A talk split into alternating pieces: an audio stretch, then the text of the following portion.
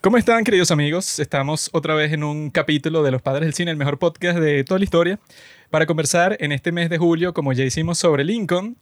Teníamos que conversar también sobre Alexander Hamilton, porque resulta que existe un musical realizado por Lin Manuel Miranda, que ha hecho muchos musicales geniales como In the Heights, pero su mejor musical de toda la historia, obviamente, Hamilton. Y no tengo los datos en la mano en este momento, pero yo supongo que es el musical más visto, más comentado, más importante, más trascendental de toda la historia de los musicales del mundo, porque es un musical sobre un tema importante, ¿no? Es como, no sé, eh, West Side Story, que es unas pandillitas en Nueva York, ¿no? Esto es sobre la historia, sobre los momentos más importantes de la historia de los Estados Unidos.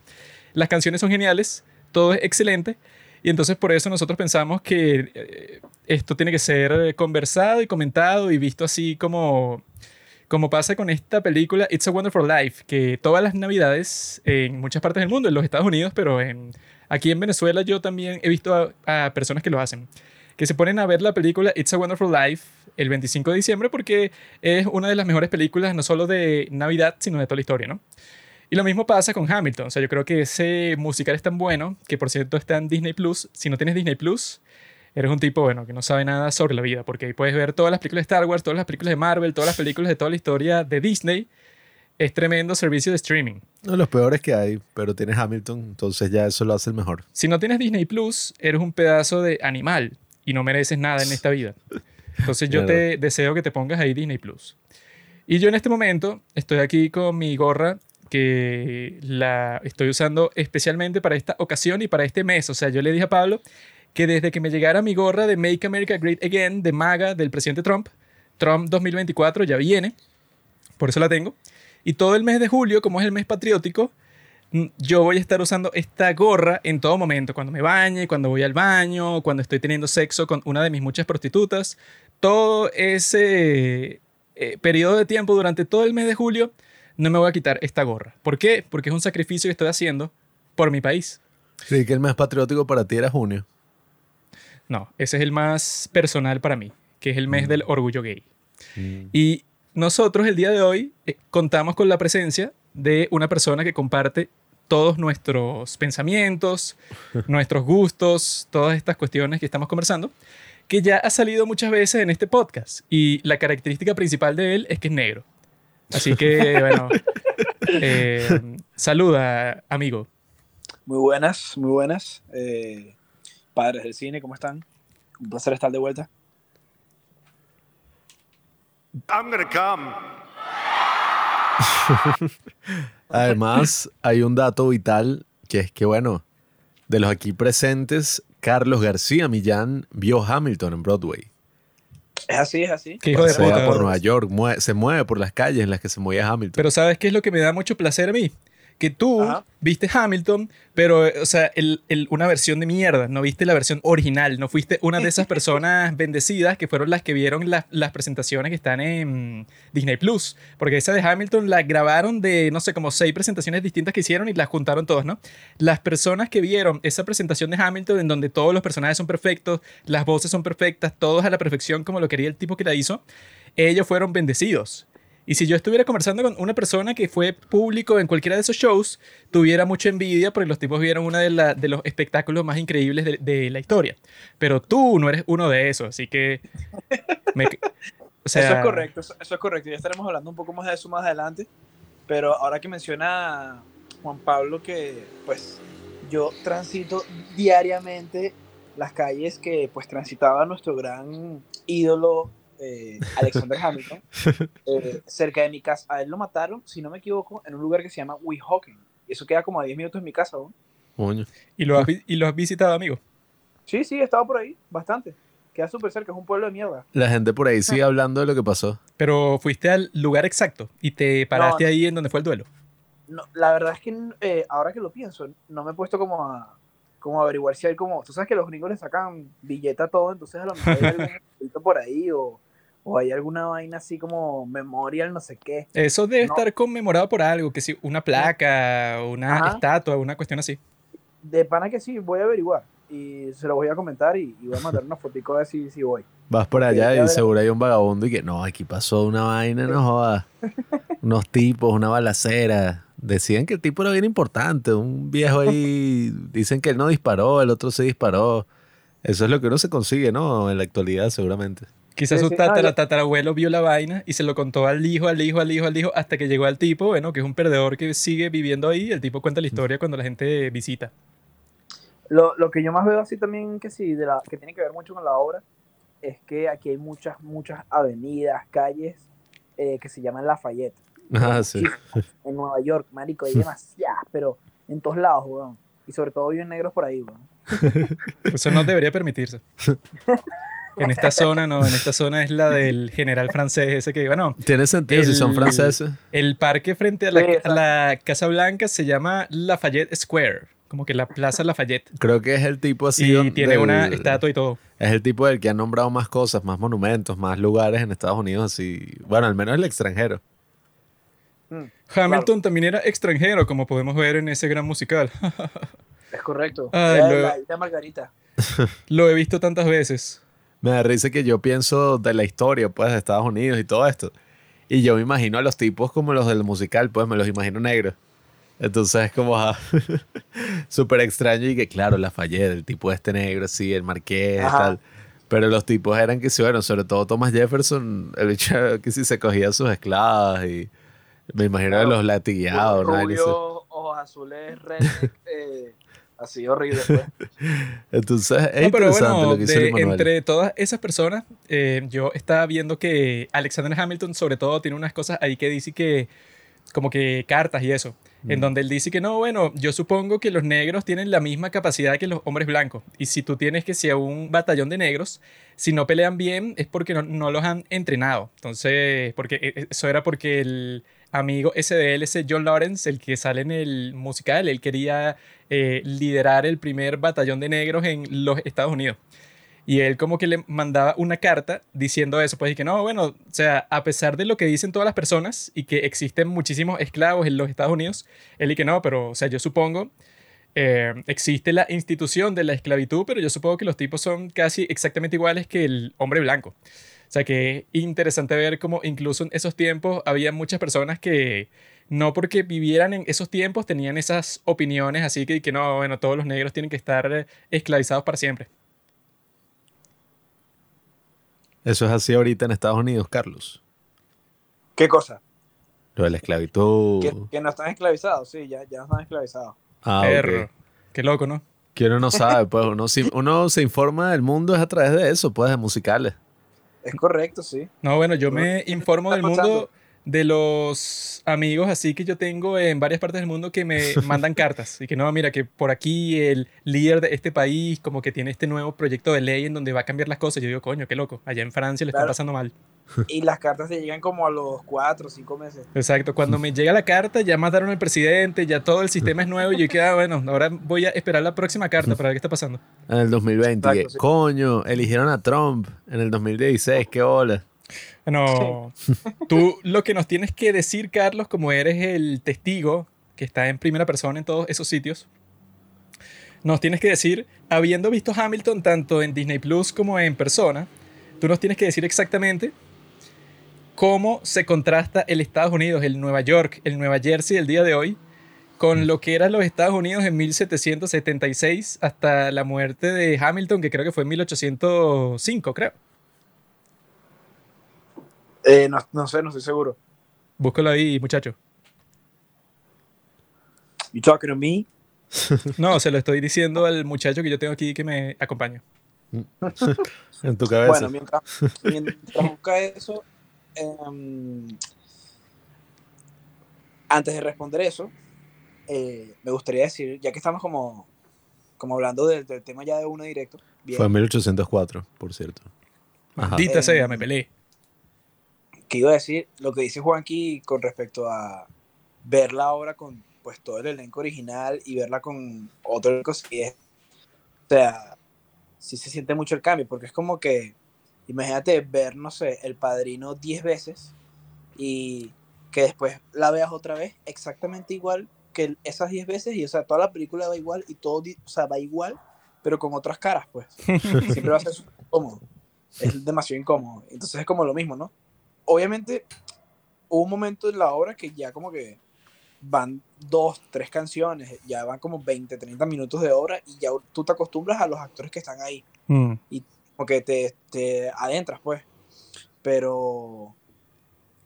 Pero sí, al, principio sí fue como que mierda, o sea, porque fueran así, ¿sabes? Yo no lo. O sea, además que yo también soy como burda de obsesionado y, lo, y escucho las canciones en Spotify. Exacto. Y me he visto la obra un montón de veces, entonces como que Marico, sí, es como que, verga, estos son unos covers raros, pues, de las canciones. Lo que debe ser súper extraño es eso, pues, que si el tono de la voz de cada cantante siempre es completamente único. Y si tú escuchas las versiones grabadas mil veces que son con el elenco original y luego vas y la ves con un grupo de personas totalmente distintos, debe ser muy extraño. Porque, bueno, yo he escuchado esta canción mil veces y ahora están siendo cantadas porque como todas las canciones son, tienen como, no sé, como seis, siete voces distintas al mismo tiempo y ahora las estoy viendo en este teatro que es en vivo y todas las voces son completamente distintas. Debe ser súper raro. Sí, sí, lo fue. Fue muy raro. Sobre todo a mí la que más... O sea, en general eran muy buenos y como que a pesar de que sonaba diferente, tú igual decías, coño, ¿qué son estos tipos? Igual me lo vacilo. El único con el que me sentí demasiado incómodo fue con este Aaron Burr, que obviamente el actor también era negro y vaina, pero no sé, tenía como una voz más marica. el tipo no era como tan, no se me hacía como tan maldito como, como el... Mm. no parecía un villano. Sí, exacto, no se me hacía un villano y se me hacía como muy plano. En general, el, el actor era como muy plano toda la obra. O sea, mm. tú no decías como, como en, Disney Plus que tú ves a este tipo y tú dices, verga, o sea, este tipo pasa por demasiadas vainas. O sea, mm. está enamorado y como que este, su esposa está con un, un militar de Inglaterra y verga, qué locura es esto. Teodosía. Eso. y también tú ves que el bicho es un maldito y es todo egocéntrico y no sé a, qué. A, mí me gusta cuando él dice que he can have all of Georgia, but Theodosia, she's mine. Cuando habla del tipo y que no, bueno, el tipo es que sí, el encargado de todo el estado de Georgia, pero yo me acuesto con su esposa. Y dije, coño, o sea, es así que el tipo no es como que, eso, tú no lo ves como que tan mala persona. pero como que con la personalidad que él tiene no es tanto de, de, malo, sino que él siempre se cree como si él es el mejor de todo el mundo y que cuando está conversando con Washington, él ya cuando llega es como que para decirle que mira, yo soy Aaron Burr, quiero trabajar para ti, no me importa nada. Y cuando el tipo pone a Hamilton sobre él, él y que bueno, no comprendo cómo coño está pasando esto porque yo soy el mejor. Hamilton te echó una maldición así desde el cielo y que, no, porque Aaron Burr es una persona que, cállate. Pero bueno, hay una cosa bien interesante. Eh, después, bueno, lo voy a comentar un poco más a profundidad, pero en lo que es conocido como el leitmotiv, que es un nombre todo amarica para decir como, bueno, eh, un poco las características ¿no? de cada personaje en la obra y lo que cada personaje representa durante todo el musical, ¿no? Eso es un término que viene mucho de la ópera. Eso empezó con, o se utilizó mucho con Wagner, mi compositor favorito. Eh, que el tipo, bueno, nada, o sea. El tipo está loco. Si tú examinas como el leitmotiv de todos estos personajes de Hamilton, de Burr, después ves que si el de Washington, el de Liza, el de Angelica, tú te das cuenta de que, por ejemplo, sobre todo Hamilton y Burr tienen como que tendencias completamente contrarias que a lo largo que se desarrolla la obra y al mismo tiempo, bueno, sus vidas, porque además en Hamilton pasan como no sé cuántos años, pasan como 40 años en, en una sola obra, como 30 años. O sea, a ver. 1776 años, a 1804. Pasan 30 años.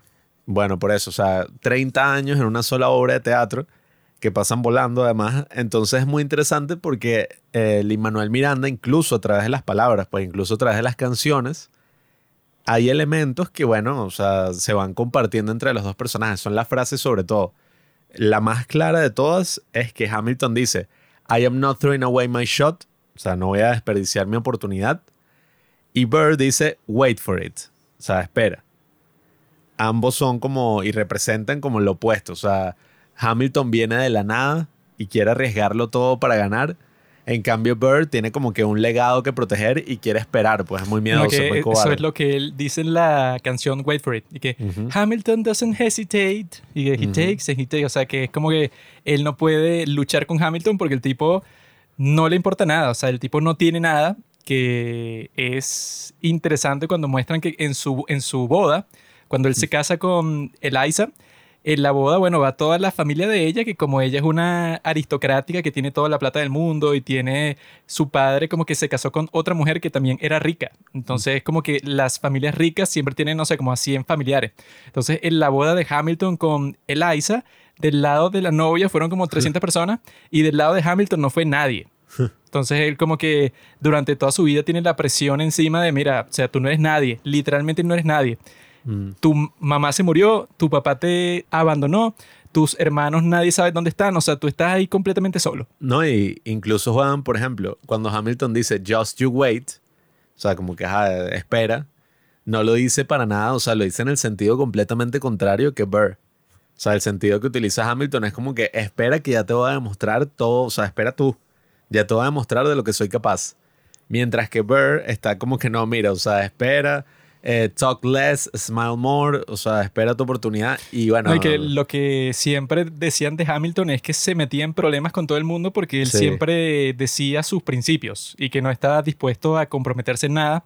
No era un buen político, porque los políticos es como dice Aaron Burr, que los tipos van a estar escondiendo todo para que cuando tú hagas un discurso y luego pasen los años, ponte que tu opinión cambió, tú te vas a lanzar a otro cargo con otro partido, porque ahí le dicen y que, ah, no, mira, Aaron Burr, que tú te cambiaste al partido opuesto y así ganaste, entonces se nota que tú no tienes principios porque, bueno, si estás dispuesto tan fácilmente a cambiarte al otro partido es que a ti no te importa nada.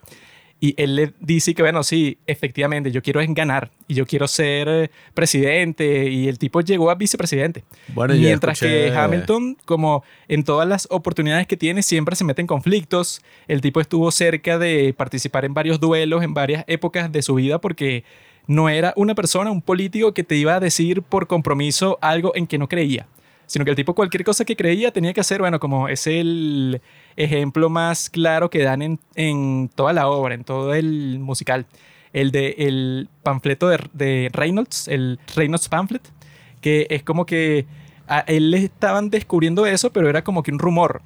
Pero como el tipo no puede simplemente calmarse ya y dejar que la gente hable de él, entonces pues. el tipo saca un panfleto admitiendo, confesando todo hasta el más mínimo detalle, simplemente para que la gente piense, o sea, no piense que él es corrupto. Supuestamente el panfleto eran 100 páginas. O sea, 100 páginas donde describía cómo engañaba a su esposa. O sea, que para las personas normales, hubieran preferido que, bueno, que eso se quede como un rumor y yo simplemente cuando me preguntan digo que no pasó. Y así me lanzo luego a presidente o a lo que yo quiera. Pero este tipo, como, bueno, como en esa época también le da mucha importancia a todo lo del honor y tal. Y el tipo no podía soportar que existieran rumores sobre él de que era corrupto porque como que le estaba pagando una plata a alguien y no se sabía por qué. Ni podía soportar que dijeran que engañó a su esposa, pero como que sin detalles.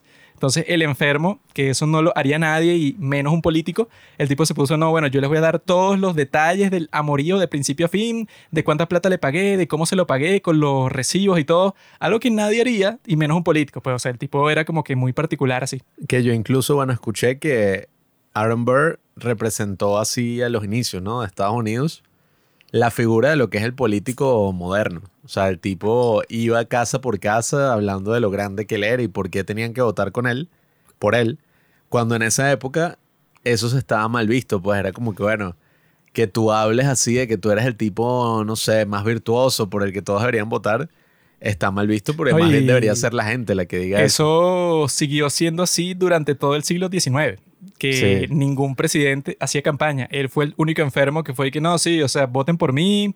Iba a conversar con todo el mundo y dar discursos. Todavía, ¿qué estás haciendo, bro? Eso es que si lo más, eh, digamos, lo más deshonroso que puedes hacer. Porque en esos tiempos era un insulto decir que tú eras alguien ambicioso. Si, si tú el día de hoy dices que, por ejemplo, que Carlos es ambicioso, las personas piensan y que, ah, bueno, este es alguien que, quiere cumplir, que, o sea, que tiene muchas metas distintas en su vida y que siempre anda como que subiendo de nivel. O sea, él siempre cuando alcanza algo ya está buscando lo próximo. Eso es lo que se entiende por ambición el día de hoy. Pero en esos tiempos de Hamilton, si tú le decías a alguien y que no, es que tú eres muy ambicioso, lo que significaba es que el tipo era súper individualista, egoísta y que no, es que a, ti no te importa más nadie. Y tú solamente estás pensando todo el tiempo de cuál va a ser tu próximo logro, de que tú quieres que la gente piense de que tú eres el mejor en tal cosa. Eso en esos tiempos se consideraba como que tú eras un tonto, pues, o sea, como que no era nada de admirar. Yo quería este, preguntarles mm, que, o sea, después de que, después de que Aaron Burr mató a Hamilton, que, o sea, ¿qué pasó con su vida? Que, que o sea, que sigue haciendo ese bicho. Ahora que lo mencionas, mi amigo, qué curioso, porque yo sé exactamente la respuesta. Resulta que Aaron Burr, luego de que hizo eso, ¿verdad? Como podemos ver al final de la obra, él le dice antes de eso, pues a Thomas Jefferson, y que no, es que voy a ser vicepresidente. Pero Thomas Jefferson pasa exactamente lo que te dicen en el musical, que bueno, yo no quiero que seas el vicepresidente porque tú, bueno, claramente estabas contra mí y tú eras antes de otro partido, o sea, tú eres una persona que nadie quiere.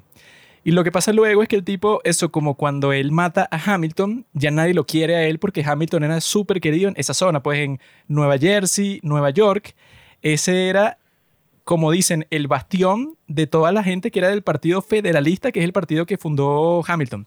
Entonces cuando tú lo matas en un duelo, cuando el tipo era súper carismático, mientras que Aaron Burr, bueno, o sea, era carismático, pero como te muestran en el musical, pero era porque el tipo era un doble cara, o sea, como que alguien que tú ves que te puede resultar atractivo por un momento, pero luego te das cuenta que él como que no es un tipo muy confiable, ¿no? Pero este Hamilton, como era totalmente honesto todo el tiempo y que bueno, eso le como que le salió mal en muchos momentos, todo el mundo lo quería. Y cuando él lo mata, entonces él queda como, bueno, ok, podrías tener ciertas oportunidades políticas en el futuro, pero ya nadie te quiere.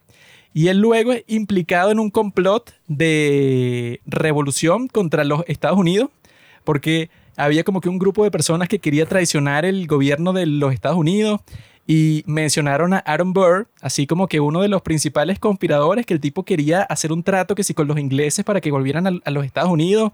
Ya cuando Jefferson era presidente, a este Burr lo juzgaron por traición, diciendo que, que no, bueno, o sea, como que no tenían todas las pruebas del mundo. O sea, muchas personas sí decían que él era culpable, pues, o sea, pero por testigos. Pero como que no tenían muchas pruebas, ¿no? Pero ya lo iban a condenar como culpable porque sí se veía que el tipo estaba implicado eso en un complot contra el gobierno de los Estados Unidos porque él simplemente quería poder que es lo que te muestran en todo el musical, que el tipo no tenía valores de nada, él no quería lograr nada, él simplemente quería ser el tipo con el poder, quería, ser un político ya. En el cuarto donde pasan las cosas. Sí, él quería meterse ahí y no lo dejaron.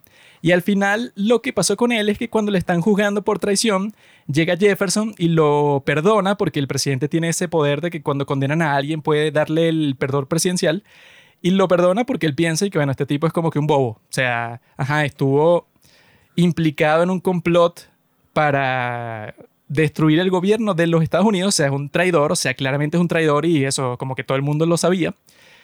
Pero yo lo perdono porque yo, o sea, desde el punto de vista de Thomas Jefferson fue diciendo, bueno, este tipo en, en realidad no es un peligro. O sea, él piensa que es un peligro y está tan desesperado por el poder que está dispuesto a destrozar el gobierno solamente para que se lo den a él, pero no le voy a dar eso, nada así como que, no voy a decir que es peligroso, porque en realidad no lo es. Sí, incluso yo vi que, bueno, precisamente después de asesinar a Hamilton, él abiertamente como que se sintió súper arrepentido por lo que hizo. Porque, bueno, eh, nada, él quedó como el malo de la historia, pero bueno, incluso se dice, yo vi una gente que estaba hablando de que sí se soltaron dos tiros, pa. Eh, durante no, lo que dicen en la biografía de Hamilton, que fue en la que basaron la obra, es que es una cuestión así súper confusa, porque supuestamente Hamilton estaba preparado para, como te dicen en el musical, para botar su tiro, o sea, porque él no quería matar a Burr y no quería que el duelo sucediera como tal, o sea, él estaba como que muy reacio en, matar al otro o hacer que la cuestión, eso pues, o sea, se convirtiera en algo mortal.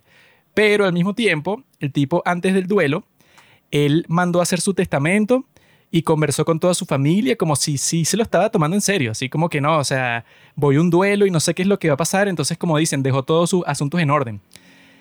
Y resulta que cuando llega el día del duelo, como que la cuestión es que las personas que van con ellos, ¿verdad? Son como que, que si el mejor amigo de Hamilton y el mejor amigo de Burr son los que conversan antes del duelo para ver si en realidad es necesario hacer el duelo, que ahí es que te lo muestran en el musical y que los seconds los seconds de cada uno conversan y tal.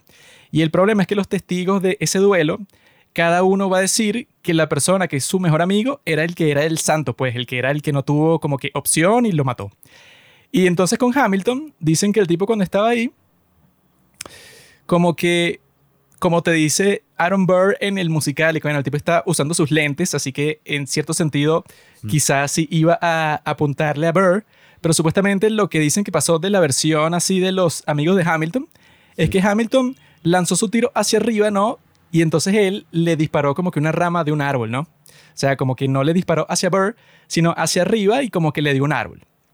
Y entonces la rama de ese árbol cayó al piso y hizo un gran estruendo. Y cuando pasó eso, Aaron Burr, como que por reacción o porque quizá ya estaba preparado para dispararle a Hamilton, o sea, esa, digamos que lo que en realidad pasó ahí no se sabe. Lo que se sabe es como que fue un caos y cuando cayó la rama del disparo de Hamilton que no se lo dio a Burr, entonces este Bird disparó y ese sí le dio a Hamilton y ese fue el disparo que lo mató. Porque la cuestión es que en realidad, bueno, eso pues, si tú eres alguien que está a favor de Burr, tú puedes decir, no, bueno, es que Hamilton disparó y no le dio a Burr. O sea, no es que no quería darle, sino que el tipo no apuntó bien y pegó en el árbol. Y luego Burr cuando vio eso le disparó y lo, y lo mató. Pero también es posible lo que te ponen en la obra, que obviamente es visto desde el punto de vista de Hamilton, porque Hamilton es el héroe. Puede ser que el tipo no quería dispararle a Burr y disparó hacia arriba y cayó eso, pues la rama del árbol, lo que causó la reacción de Burr que le, que le disparó. Pero si vemos eso que él en realidad estaba poniendo todos sus asuntos en orden antes del duelo y que ya tenía su testamento y habló con su esposa y el tipo pasó como que varios días preparando eso. Si vemos eso, no tendría sentido que el tipo votó el tiro. O sea, porque ¿por qué votarías el tiro si tú ya cuando fuiste para allá ya estabas preparado a que la cuestión era real? O sea, que no es que era, una, e, era algo que tú ibas a hacer así como eran muchos duelos que llegaban hasta ese momento, pero cuando estaban ahí como que conversaban y ya y se resolvía. Si Hamilton hubiera tenido esa perspectiva antes del duelo, entonces yo supongo que no hubiera hecho todas esas preparaciones antes de su muerte. Todo eso lo que apunta es que el tipo en realidad sí le disparó a Burr, y no le dio. Bueno, es que en el mismo, en el contexto, pues, de la obra, más allá de la realidad histórica, es muy interesante porque mm, hay como un paralelismo. ¿Cómo se dice? Paralelismo. supongo que es así, paralelismo. Paralelismo no creo. Pero bueno, hay un paralelismo, paralelismo, eh, en esta broma de, bueno, eh, ¿cómo es que dicen? Raise your glass to freedom. O sea, como que levanta tu vaso por la, tu copa por la libertad, ¿no? Ese es como el momento que él recuerda cuando está justamente ahí y la bala está, sabes, viajando en cámara lenta. Él hace como que básicamente rememora ese mismo momento y lo que este youtuber, ¿no? Este tipo que es muy, muy bueno ese análisis. El tipo dice como que, oye, aquí el tipo está utilizando la misma frase exactamente en el mismo momento porque es la misma acción. O sea, a él en ese momento él levanta el arma. Al igual que antes levantaba la copa por la libertad. Entonces él dice como que, bueno, quizás este momento, ¿no? En que Hamilton lanza el tiro hacia el aire, o sea, al cielo, es como ese momento en el que él estaba buscando la libertad. Porque era como que, bueno, se había muerto su hijo, el tipo estaba súper rayado con su esposa, ya como que había hecho casi que todas las cosas que quería hacer y en este momento él quería ya como deshacerse de todas estas cosas que habían plagado ya el final de su vida, ¿no? Y como, él quiere morir y ya. Sí, o sea, como que bueno, listo, o sea, la libertad y, finalmente pasar a la historia está en este momento donde ya no quiero tener más nada, o sea, no quiero tener sangre en mis manos, eh, se siente súper culpable, ¿no? Con los consejos, el consejo que le dio a su hijo, no, y como te dicen que ya nunca va a ser presidente porque el tipo como formó parte de ese escándalo sexual, ya nadie va a votar por él nunca porque quedó como que engañó a su esposa y lo admitió y lo describió y todo. Eso era en esa época porque ahorita a Donald Trump ha estado como en tres escándalos sexuales y bueno. No, pero la diferencia es que Trump actuó como actuaría cualquier político que dice que no, yo no sé qué es eso. Y bueno, y si pasó, no, no me importa. Pero si Trump hubiera sacado un libro describiendo cómo se cogió a la estrella porno esa, Stormy Daniels, creo que quizá ya nadie votaría por Trump, porque si el tipo te describe gráficamente, entonces yo no, fui, fui para el hotel y mientras mi esposa estaba en la casa, bueno, yo estaba teniendo sexo con esta estrella porno creo que si el tipo te dice eso y te lo describe así como que tan vívido, la, la gente diría que no, este tipo está loco. Igual también, este, ahora que estábamos hablando de lo de la muerte de él, eh, también se me hace que, bueno, o sea, como que toda esa situación, o sea, Siento que, ok, pudo haber pasado, pero siento que es como muy para la obra. O sea, yo siento que el tipo sí, sí fue para allá preparado para meterle un tiro a Aaron Burr, ¿sabes? Sí fue preparado para escoñetarlo. Yo, yo también creo eso, sí. Y que bueno, fue para allá y no lo mató, se murió él y ya. Entonces, bueno, obviamente, como que la parte para el teatro queda cool que sea así, ¿no? Que sea así esa muerte, porque obviamente uno se conmueve más. Pero en la vida real, no, ese tipo fue para allá para matarlo. o sea, eso. No recuerdo bien exactamente cómo fue lo, lo, del hijo, pero yo no sé si el tipo exactamente le dijo al hijo que no, bote el tiro. Porque también lo ponen a él, bueno, claro, como la obra se llama Hamilton y él es el héroe de la obra, te lo pone como que no, bueno, él le aconseja a su hijo que no le dispare porque la mayoría de los duelos se resuelven eh, sin que muera nadie. pero yo no sé si eso fue así, pues, o sea, no sé si ese fue el consejo que le dio, pero tiene mucho sentido que sea así dramáticamente porque así tú pones y no, bueno, entonces él se siente incluso más culpable de la muerte de su hijo porque él fue el que le dio el consejo, que es un consejo estúpido para empezar, porque toda la cuestión Estás de... todo por demostrar un punto. toda la cuestión de los duelos es que, mira, ok, se puede solucionar antes de que empiece. Pero si no se soluciona, ya gana. O sea, ya lánzale y le dispara, sea como sea, porque si ya los dos están al tipo al frente para dispararle, no, te, no o sea, ¿qué es eso? ¿Sabes? tienes que disparar. No, es que este es como este Lincoln, que este Lincoln estuvo en un duelo. Pero el tipo, como fue a él que lo retaron al duelo, resulta que la regla es que si a ti te retan, tú eres el que escoge las armas. Y el tipo que lo retó era un tipo que era que si el experto en disparo, o sea, el tipo era eso, un maestro disparando. Tenía unas pistolas así que las hizo él mismo, pues, o sea, una, una cosa que, lo, que si él escogía las pistolas iba a perder. Entonces este Lincoln escogió que el duelo sea con sables, o sea, con espadas. Y cuando llegó el día, ya cuando iban a pelear, este Lincoln hizo como que una demostración porque era mucho más alto que el otro tipo. Y el tipo como que cortó la rama de un árbol así, pero como un salvaje. Pues, o sea, lo hizo que si de un solo golpe cortó una rama súper gruesa. Y el tipo que lo retó al duelo cuando vio eso dijo, la picia, yo no voy a participar en esto porque el tipo es mucho más alto, tiene más alcance, tiene mucha fuerza y el duelo se quedó hasta ahí. Y que bueno, eso tiene sentido. Pero si ya no resolvieron la vaina y están frente a frente, no tiene nada de sentido que botes el tiro porque, bueno, ahí ya te jodiste, pues ahí está. O sea, tendrías que saber que el otro tipo es igual, así como que de honorable que tú y no quiere matar al otro y está dispuesto a hacer eso, pero como tú no sabes eso, y si los dos se odian, obviamente están en duelo. Entonces, o sea, como que para la obra, como tú dices, queda muy bien, pero no tendría sentido que eso pasara en la vida real porque la gente no va a actuar así. Yo lo que vi es eso, pues, o sea, era, habían otras diferencias así, coye, un poco grandes, como por ejemplo de que, o sea, evidentemente no es que todos se conocieron, todos estos amigos, Lafayette, Hercules Mulligan, eh, ¿cómo es Lawrence?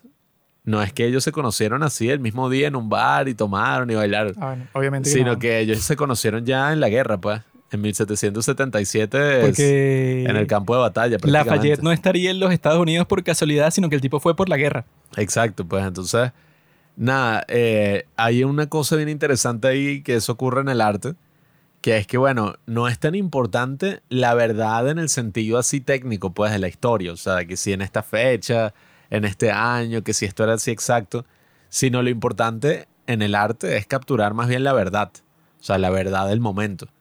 Y bueno, eso lo dice Werner Herzog, ¿no? Que es uno de mis cineastas favoritos. Él dice que la verdad no está en los hechos así puros y ya. O sea, no es que tú ves exactamente lo que pasó y ya sabes con exactitud cuál es la verdad de algo. O sea, para decir que no, bueno, léete este reporte histórico de lo que pasó donde te muestran todos los datos y ya. Sino que él dice que la verdad es algo que va mucho más allá. O sea, tienes que ir como a la profundidad de la cosa.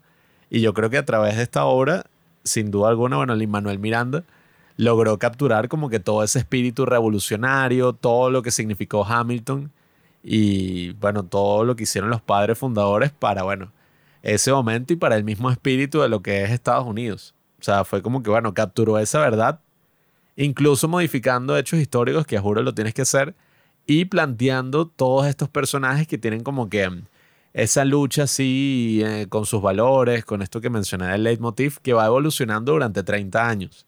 O sea, incluso la misma eh, Angélica, Eliza, todo eso, esa ingenuidad de cierta manera que presentaban al principio, Ah, bueno, que creo que ese era otro hecho, que Angélica cuando conoció a Hamilton ya estaba casada.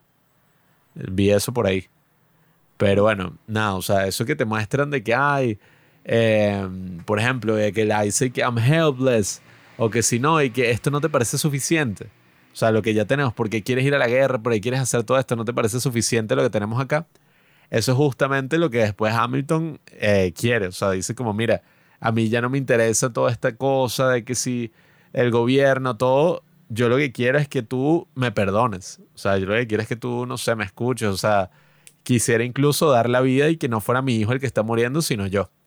Entonces juegan muchísimo con eso. O sea, a lo largo de toda la obra tú ves que justamente lo que es esa motivación de los personajes, eso que ellos representan, incluso a través de la palabra, termina variando muchísimo, pues, y se repiten cosas aquí, se repiten cosas allá, lo de que la historia tiene los ojos sobre ti que es como que la gran cosa así de George Washington, se repite y se repite hasta que el final de la obra es prácticamente sobre eso. O sea, que fue lo que pasó en la historia y se repite incluso a través de los sonidos. O sea, lo que hizo este tipo fue un trabajo, bueno, gigante. Yo me acuerdo que cuando vi la obra por primera vez, yo dije, coño, ¿cómo carajo Manuel Miranda escribió todo esto él solo? O sea, yo dije como que, bueno, ¿cómo alguien escribe todo esto? O sea, todas estas canciones. Uno ve un rapero y uno, verga. Ahora imagínate esto. Y de esa manera, o sea, porque tú me dices, bueno, el tipo lo que hizo fue una película y bueno, él con varios carajos escribieron el guion y te explican todo como en una película dramática, ¿sabes? Mm, en cambio, este bicho lo que hizo fue, marico, armarse un montón de rimas, huevón, y explicarte todo el pego a base de rimas, marico, y rap y también canciones así que sí, súper románticas, suaves, y todas escritas por él, weón. Y todo el guion de la obra también escrito por él. Y también que como que desde abajo, ¿sabes? No fue que como que, ah, no, la obra empezó de una en Broadway, no, marico, la obra empezó off Broadway, ¿sabes? Empezó de abajo, pues, sin tanto billete. Incluso era un disco, ¿no? Lo que él quería hacer al principio. O sea, como, ah, bueno, un mixtape creo que primero, yo creo que primero eh, había hecho In the Heights, si no me equivoco. Ajá, sí. sí. In the Heights tuvo como que éxito y después empezó como que con Hamilton y, y, de la misma manera que In the Heights, pero ya fue como otro pedo, pues ya, o sea, fue ya otro nivel. Pues.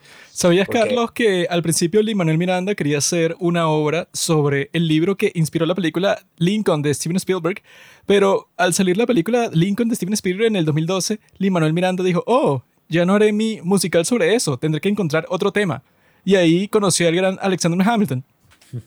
Coño, no sabía. Esa película no la he visto, de hecho. ¿No la has visto? yo, creo, que la, creo que la vi, o sea, la empecé a ver como con 11 años. Nah. Que si en la época de Oscar así tal, y yo que, ah, no, tengo que verla porque está nominada a los Oscar y tal. Y que, ¿qué es esta mierda? Sí, sí, yo también. Yo, yo la vi ahí cuando salió y yo estaba ahí que Qué aburrido. No sabes apreciar, ah, amigo. Esta vaina, no tiene, o sea, no pasa nada. Y que ese Steven Spielberg ni quiera el mejor, es una Sí.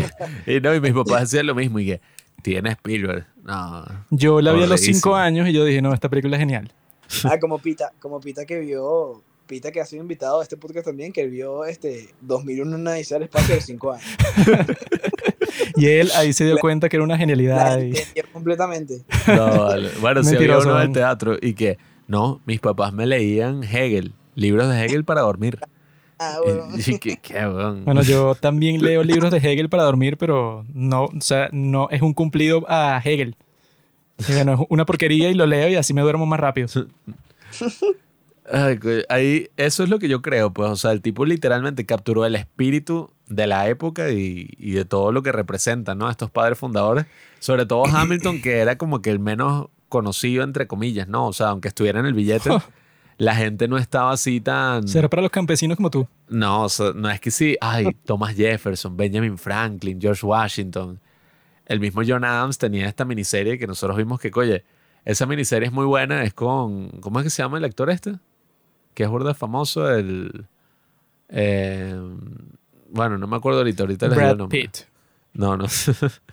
Esa miniserie es burda buena y sale un pocotón de actores así buenos y te muestra exactamente que, bueno, claro, eso no es algo que te muestra Hamilton, ¿no? No es tanto sobre eso.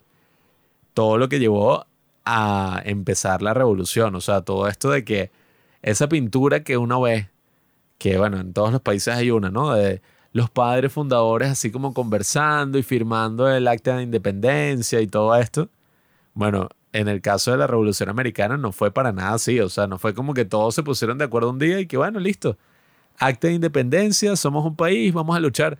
O sea, la cosa fue súper tumultuosa, gente que estaba a favor, gente que estaba en contra, le mandaron correspondencia al rey, el rey dijo como que bueno, marico, los voy a ahorcar a todos, todos están muertos y son unos traidores. Y eso fue como lo último que los obligó a, mira, hay que ser unas milicias y hay que lanzarnos aquí a este proyecto. Porque esa es la otra cosa que la gente como que mm, a veces no entiende mucho, ¿no? O sea, la importancia de esta revolución en el mundo. O sea, no solo más allá de Estados Unidos, porque esta revolución inspiró prácticamente todas las otras que hubo en el continente americano, Bolívar, todo.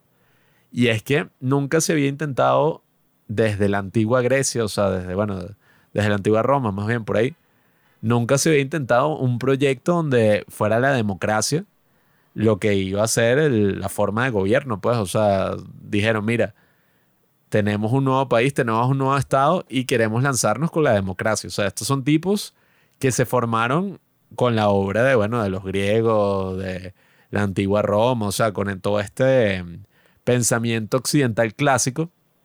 Y es muy interesante porque cosas que nosotros damos por sentado y decimos en la actualidad y que, ah, pero es que eso es normal, o sea, que haya un presidente, que haya democracia, eh, el presidente cada cuatro o seis años las elecciones, nada de eso existía, o sea, eran reyes. O sea, tú tenías puros reyes y ya. Tú eras un súbdito, tú no eras nada. O sea, no era como que, ay, todos somos iguales. No es hasta esta revolución donde ocurre un gran cambio cultural que presidió incluso a, lo que fue la Revolución Francesa, que es como la imagen que uno tiene, ay, la revolución de la libertad y tal, igualdad, fraternidad. La tendrás tú, bro. Todo esto lo presidió eh, y mil veces más exitoso que lo que fue la Revolución Francesa, que bueno. No has respondido la, la pregunta, bro. Esa de que cómo difiere la revolución de los Estados Unidos el día de hoy, tú que vives en Nueva York, Nueva Jersey, toda esa zona, todo lo nuevo, con lo que vemos en el musical, la cuestión ahí de, tú sabes, 1776. Pero... Qué fea lo peor es que la pregunta es en serio. Eh, es que es complicado porque uno se confunde, ¿no? Porque en la obra tú ves a todos estos actores interpretando a, estos personajes y la mayoría de actores son negros, ¿no? Entonces tú dices, ¿cómo es eso de que los negros eran esclavos si, si eran tan poderosos? ¿Entiendes? Entonces no sé cómo, cómo diferirlo porque para mí es como lo mismo, ¿no? O sea, se vive igual. Aquí también hay negros poderosos. Y en esa época lo había, entonces... Bueno, en el estreno de Hamilton, un dramaturgo negro estrenó una obra off-Broadway que era y que no, a Manuel Miranda se le aparece el espíritu de los esclavos que le dice como que no, tú, esto que estás haciendo es malo porque estás planteando una imagen. un dramaturgo hater, sí, sí, el tipo diciendo que el Manuel Miranda era un traidor y que el tipo estaba reescribiendo la historia para ocultar los crímenes de los Estados Unidos. Y yo, ay, marico, o sea, qué idiota. Y la obra, obviamente nadie ha visto esa obra. No, pues, ese tipo lo que decía y que no, es que hay una prueba que Hamilton una vez él regaló un esclavo. No, y que habló con el papá de su esposa porque él iba a administrar la compra de un esclavo. Entonces él, su nombre sale en un recibo de un esclavo que le dieron un fulano. Entonces eso prueba que Hamilton siempre fue, siempre estuvo a favor de la esclavitud. Y en el musical de Lin Manuel Miranda te lo ponen a él como que siempre estuvo en contra y es mentira. Y eso no tiene sentido. Porque Hamilton tiene como mil cartas, mil cosas en donde él dice, estoy completamente en contra de la esclavitud y no tengo esclavos y un carajo. Y él incluso vio, yo vi que cuando era joven, él viajó como a esta isla donde estaban estos mercados así de esclavitud y todos estos esclavistas. Y el tipo vio como lo horrible que era esa situación, o sea, vio lo deshumanizante que era la esclavitud. Entonces, bueno, desde, bueno, desde joven fue como crítico de todo eso. O sea que actualmente hay como una tendencia, y bueno, Carlos, aquí es que necesitamos un poco de tu confirmación. No, pero para, o sea, para, seguir mencionando un poco de eso, eh, más allá de que sea verdad o sea mentira, de que el bicho este, estuviera a favor o en contra de la esclavitud, marico, o sea, tú siendo negro en esta época, ¿cómo vas a criticar a ese tipo por hacer esa obra? Si es que sí, o sea, se está metiendo en un mundo de blancos y el bicho hizo la vaina más arrecha siendo latino mm. y alrededor de puros negros. Sí. o sea, eso esa, esa obra le ha dado oportunidades actualmente a demasiados negros, a demasiados latinos.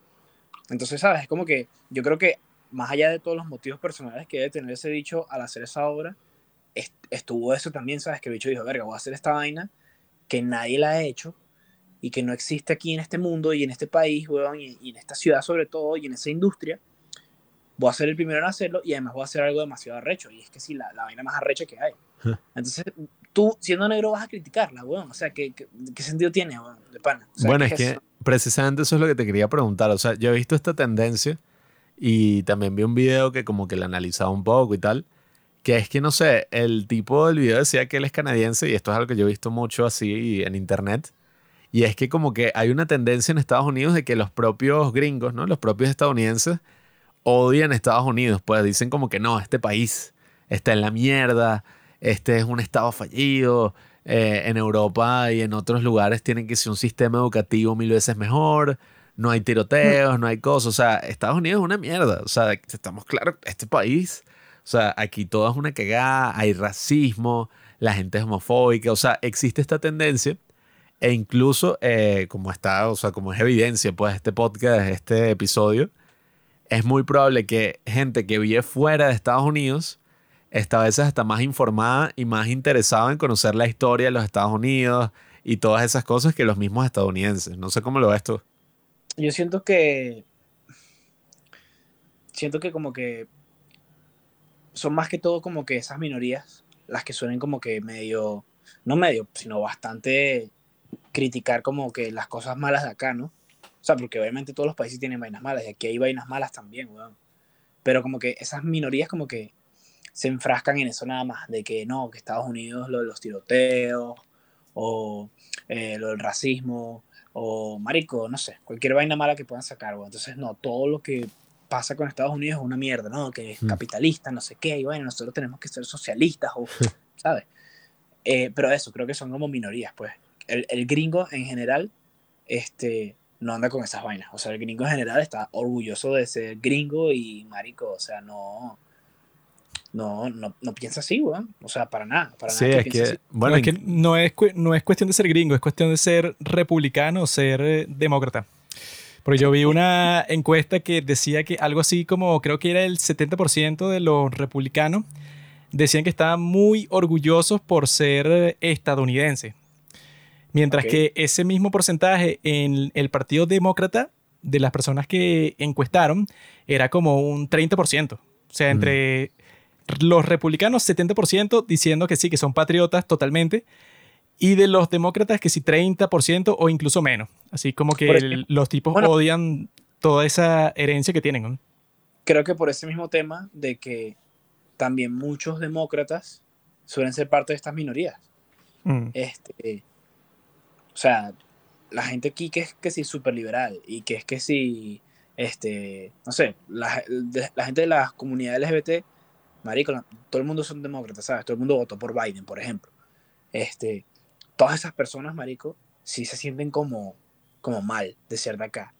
Este, ¿entiendes? Entonces yo creo que también, eh, sí, pues, o sea, es como que tiene como que esa correlación, pues. Sí, es que eh, ah, yo vi una cosa en cuanto al discurso político actual, sobre todo, ¿no? El lado demócrata, pero era una cosa como que ambos lados han favorecido este discurso de que no, o sea, actualmente el país está en la mierda.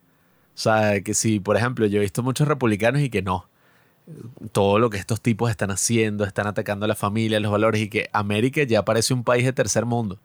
O sea, bueno, incluso el mismo discurso inaugural de Trump, que el tipo ya no, y que pareció una cosa del guasón, o sea, del Joker, que él American Carnage.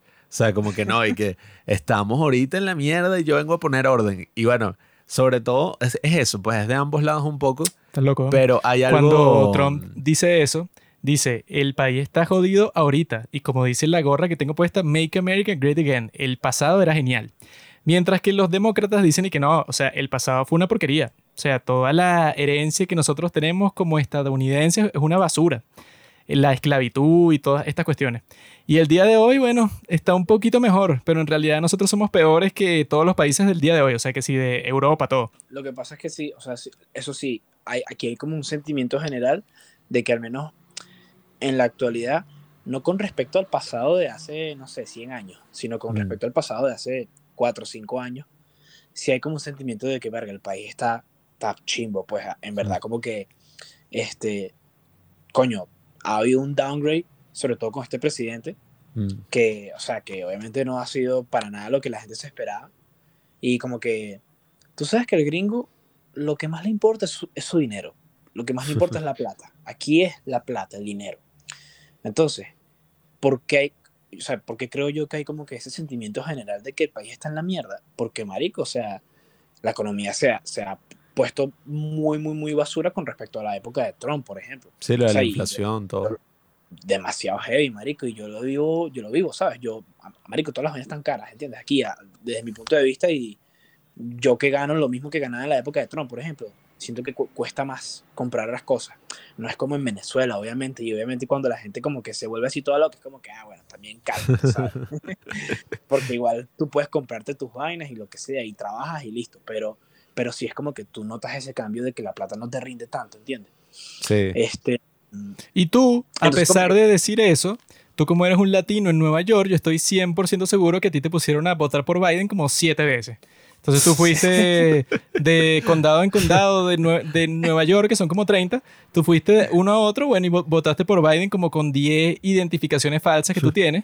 Y así es que vivas allá con... No, y, y, así es que Biden ganó. El Partido Demócrata a este tipo le dieron, no sé, como 3 mil dólares por ese día de trabajo. que no, bueno, tú vas de sitio a sitio y vas a mira, Biden, Biden, Biden. Ojalá, ojalá, si lo hubiese hecho.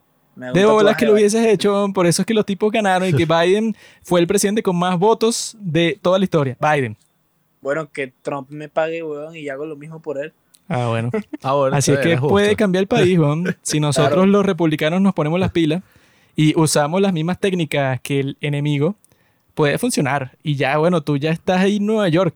¿Tú crees que puedes transformar Nueva York a un estado republicano, o sea, de azul a rojo? No, no. Es imposible, ¿no? Sí, es posible, ¿no? Si hay muchas personas como tú, así venezolanos que estén dispuestos a hacer un cambio, podemos hacer una revolución. Y si los demócratas pierden Nueva York, eso no gana la presidencia más nunca. Es verdad, pero no, no creo. ¿Esos son cuántos votos electorales? ¿Como 30? sí, son burdados. ¿Están jodidos? Claro, es que las ciudades así más grandes, más pobladas, así si Los Ángeles, eh, Nueva York, toda esa broma, ahí todos son que sí demócratas, pues, donde hay como más diversidad ahí de...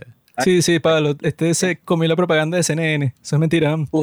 Justo, estábamos hablando, estábamos hablando de Robinson y yo, estábamos viendo eh, un poco de un especial de este Andrew Schultz. Ah, sí. Ajá. Estamos viendo su especial. Estaban viendo Infamous. ajá, Infamous. Y él estaba como que hablando de, de eso, pues, de, la, de las gorras de maga, no sé qué. Y él dice, Marico, en Nueva York o sea, yo, yo tuve que salir de Nueva York para empezar a ver a la gente con esas gorras de maga, porque en Nueva York tú no ves a nadie con esa mierda. Juanqui, Juanqui ya. Tienen miedo, tienen miedo de la verdad. la mayoría silenciosa. Eso era lo que estábamos conversando hoy, porque nosotros fuimos como que una vaina ahí de unos hippies, una cosa ahí que era como que de una cosa de yoga, vendían como que ropa hecha con, con mierda, cosas así, cosas así como que reciclables. no podía haber nada normal, o sea, todo e tenía que ser un show. Y entonces yo dije, y que no, bueno, ¿qué pasaría si yo voy con esta gorra, no? y entonces Pablo, como bueno, está ideologizado por la izquierda, decía que no, bueno, eso sería muy loco, ¿no? O sea, la gente reaccionaría como que, oh, qué tonto. Y yo estaba pensando que, ah, bueno, ajá, y si yo fuera que si con una camisa con la cara de Obama y que diga Hope, que ese era así como que su póster principal cuando se estaba lanzando a presidente por primera vez. Si yo fuera con eso por la calle, nadie diría nada, sino diría que, ah, mira, este tipo, ajá, mira, le gusta Obama por alguna razón, es normal. Pero si salgo con esta gorra por la calle, seguramente habrían varios tontos y que, oh, mira, qué loco, ¿qué está haciendo? Así, pero eso, como que si tú les preguntas, ah, pero ¿por qué piensas eso? Los tipos no tendrían respuesta. Serían, no, no sé, o sea, como que yo pienso que es así. Pero bueno, yo voy a buscar mis otras dos cervezas, no, mis otras tres cervezas, y podemos seguir conversando sobre Hamilton, que tengo unas cosas que decir que son mm, interesantes. Mira, bro, la cuestión es esta. Pablo no sabe nada de Hamilton. El tipo, bueno, medio vio el documental, se quedó dormido, o sea, en realidad todas las cosas que él dice sobre esa vaina no son así. Hamilton en realidad fue un gran hombre, o sea, el tipo se parece un poco a mí por todas las cosas que logró.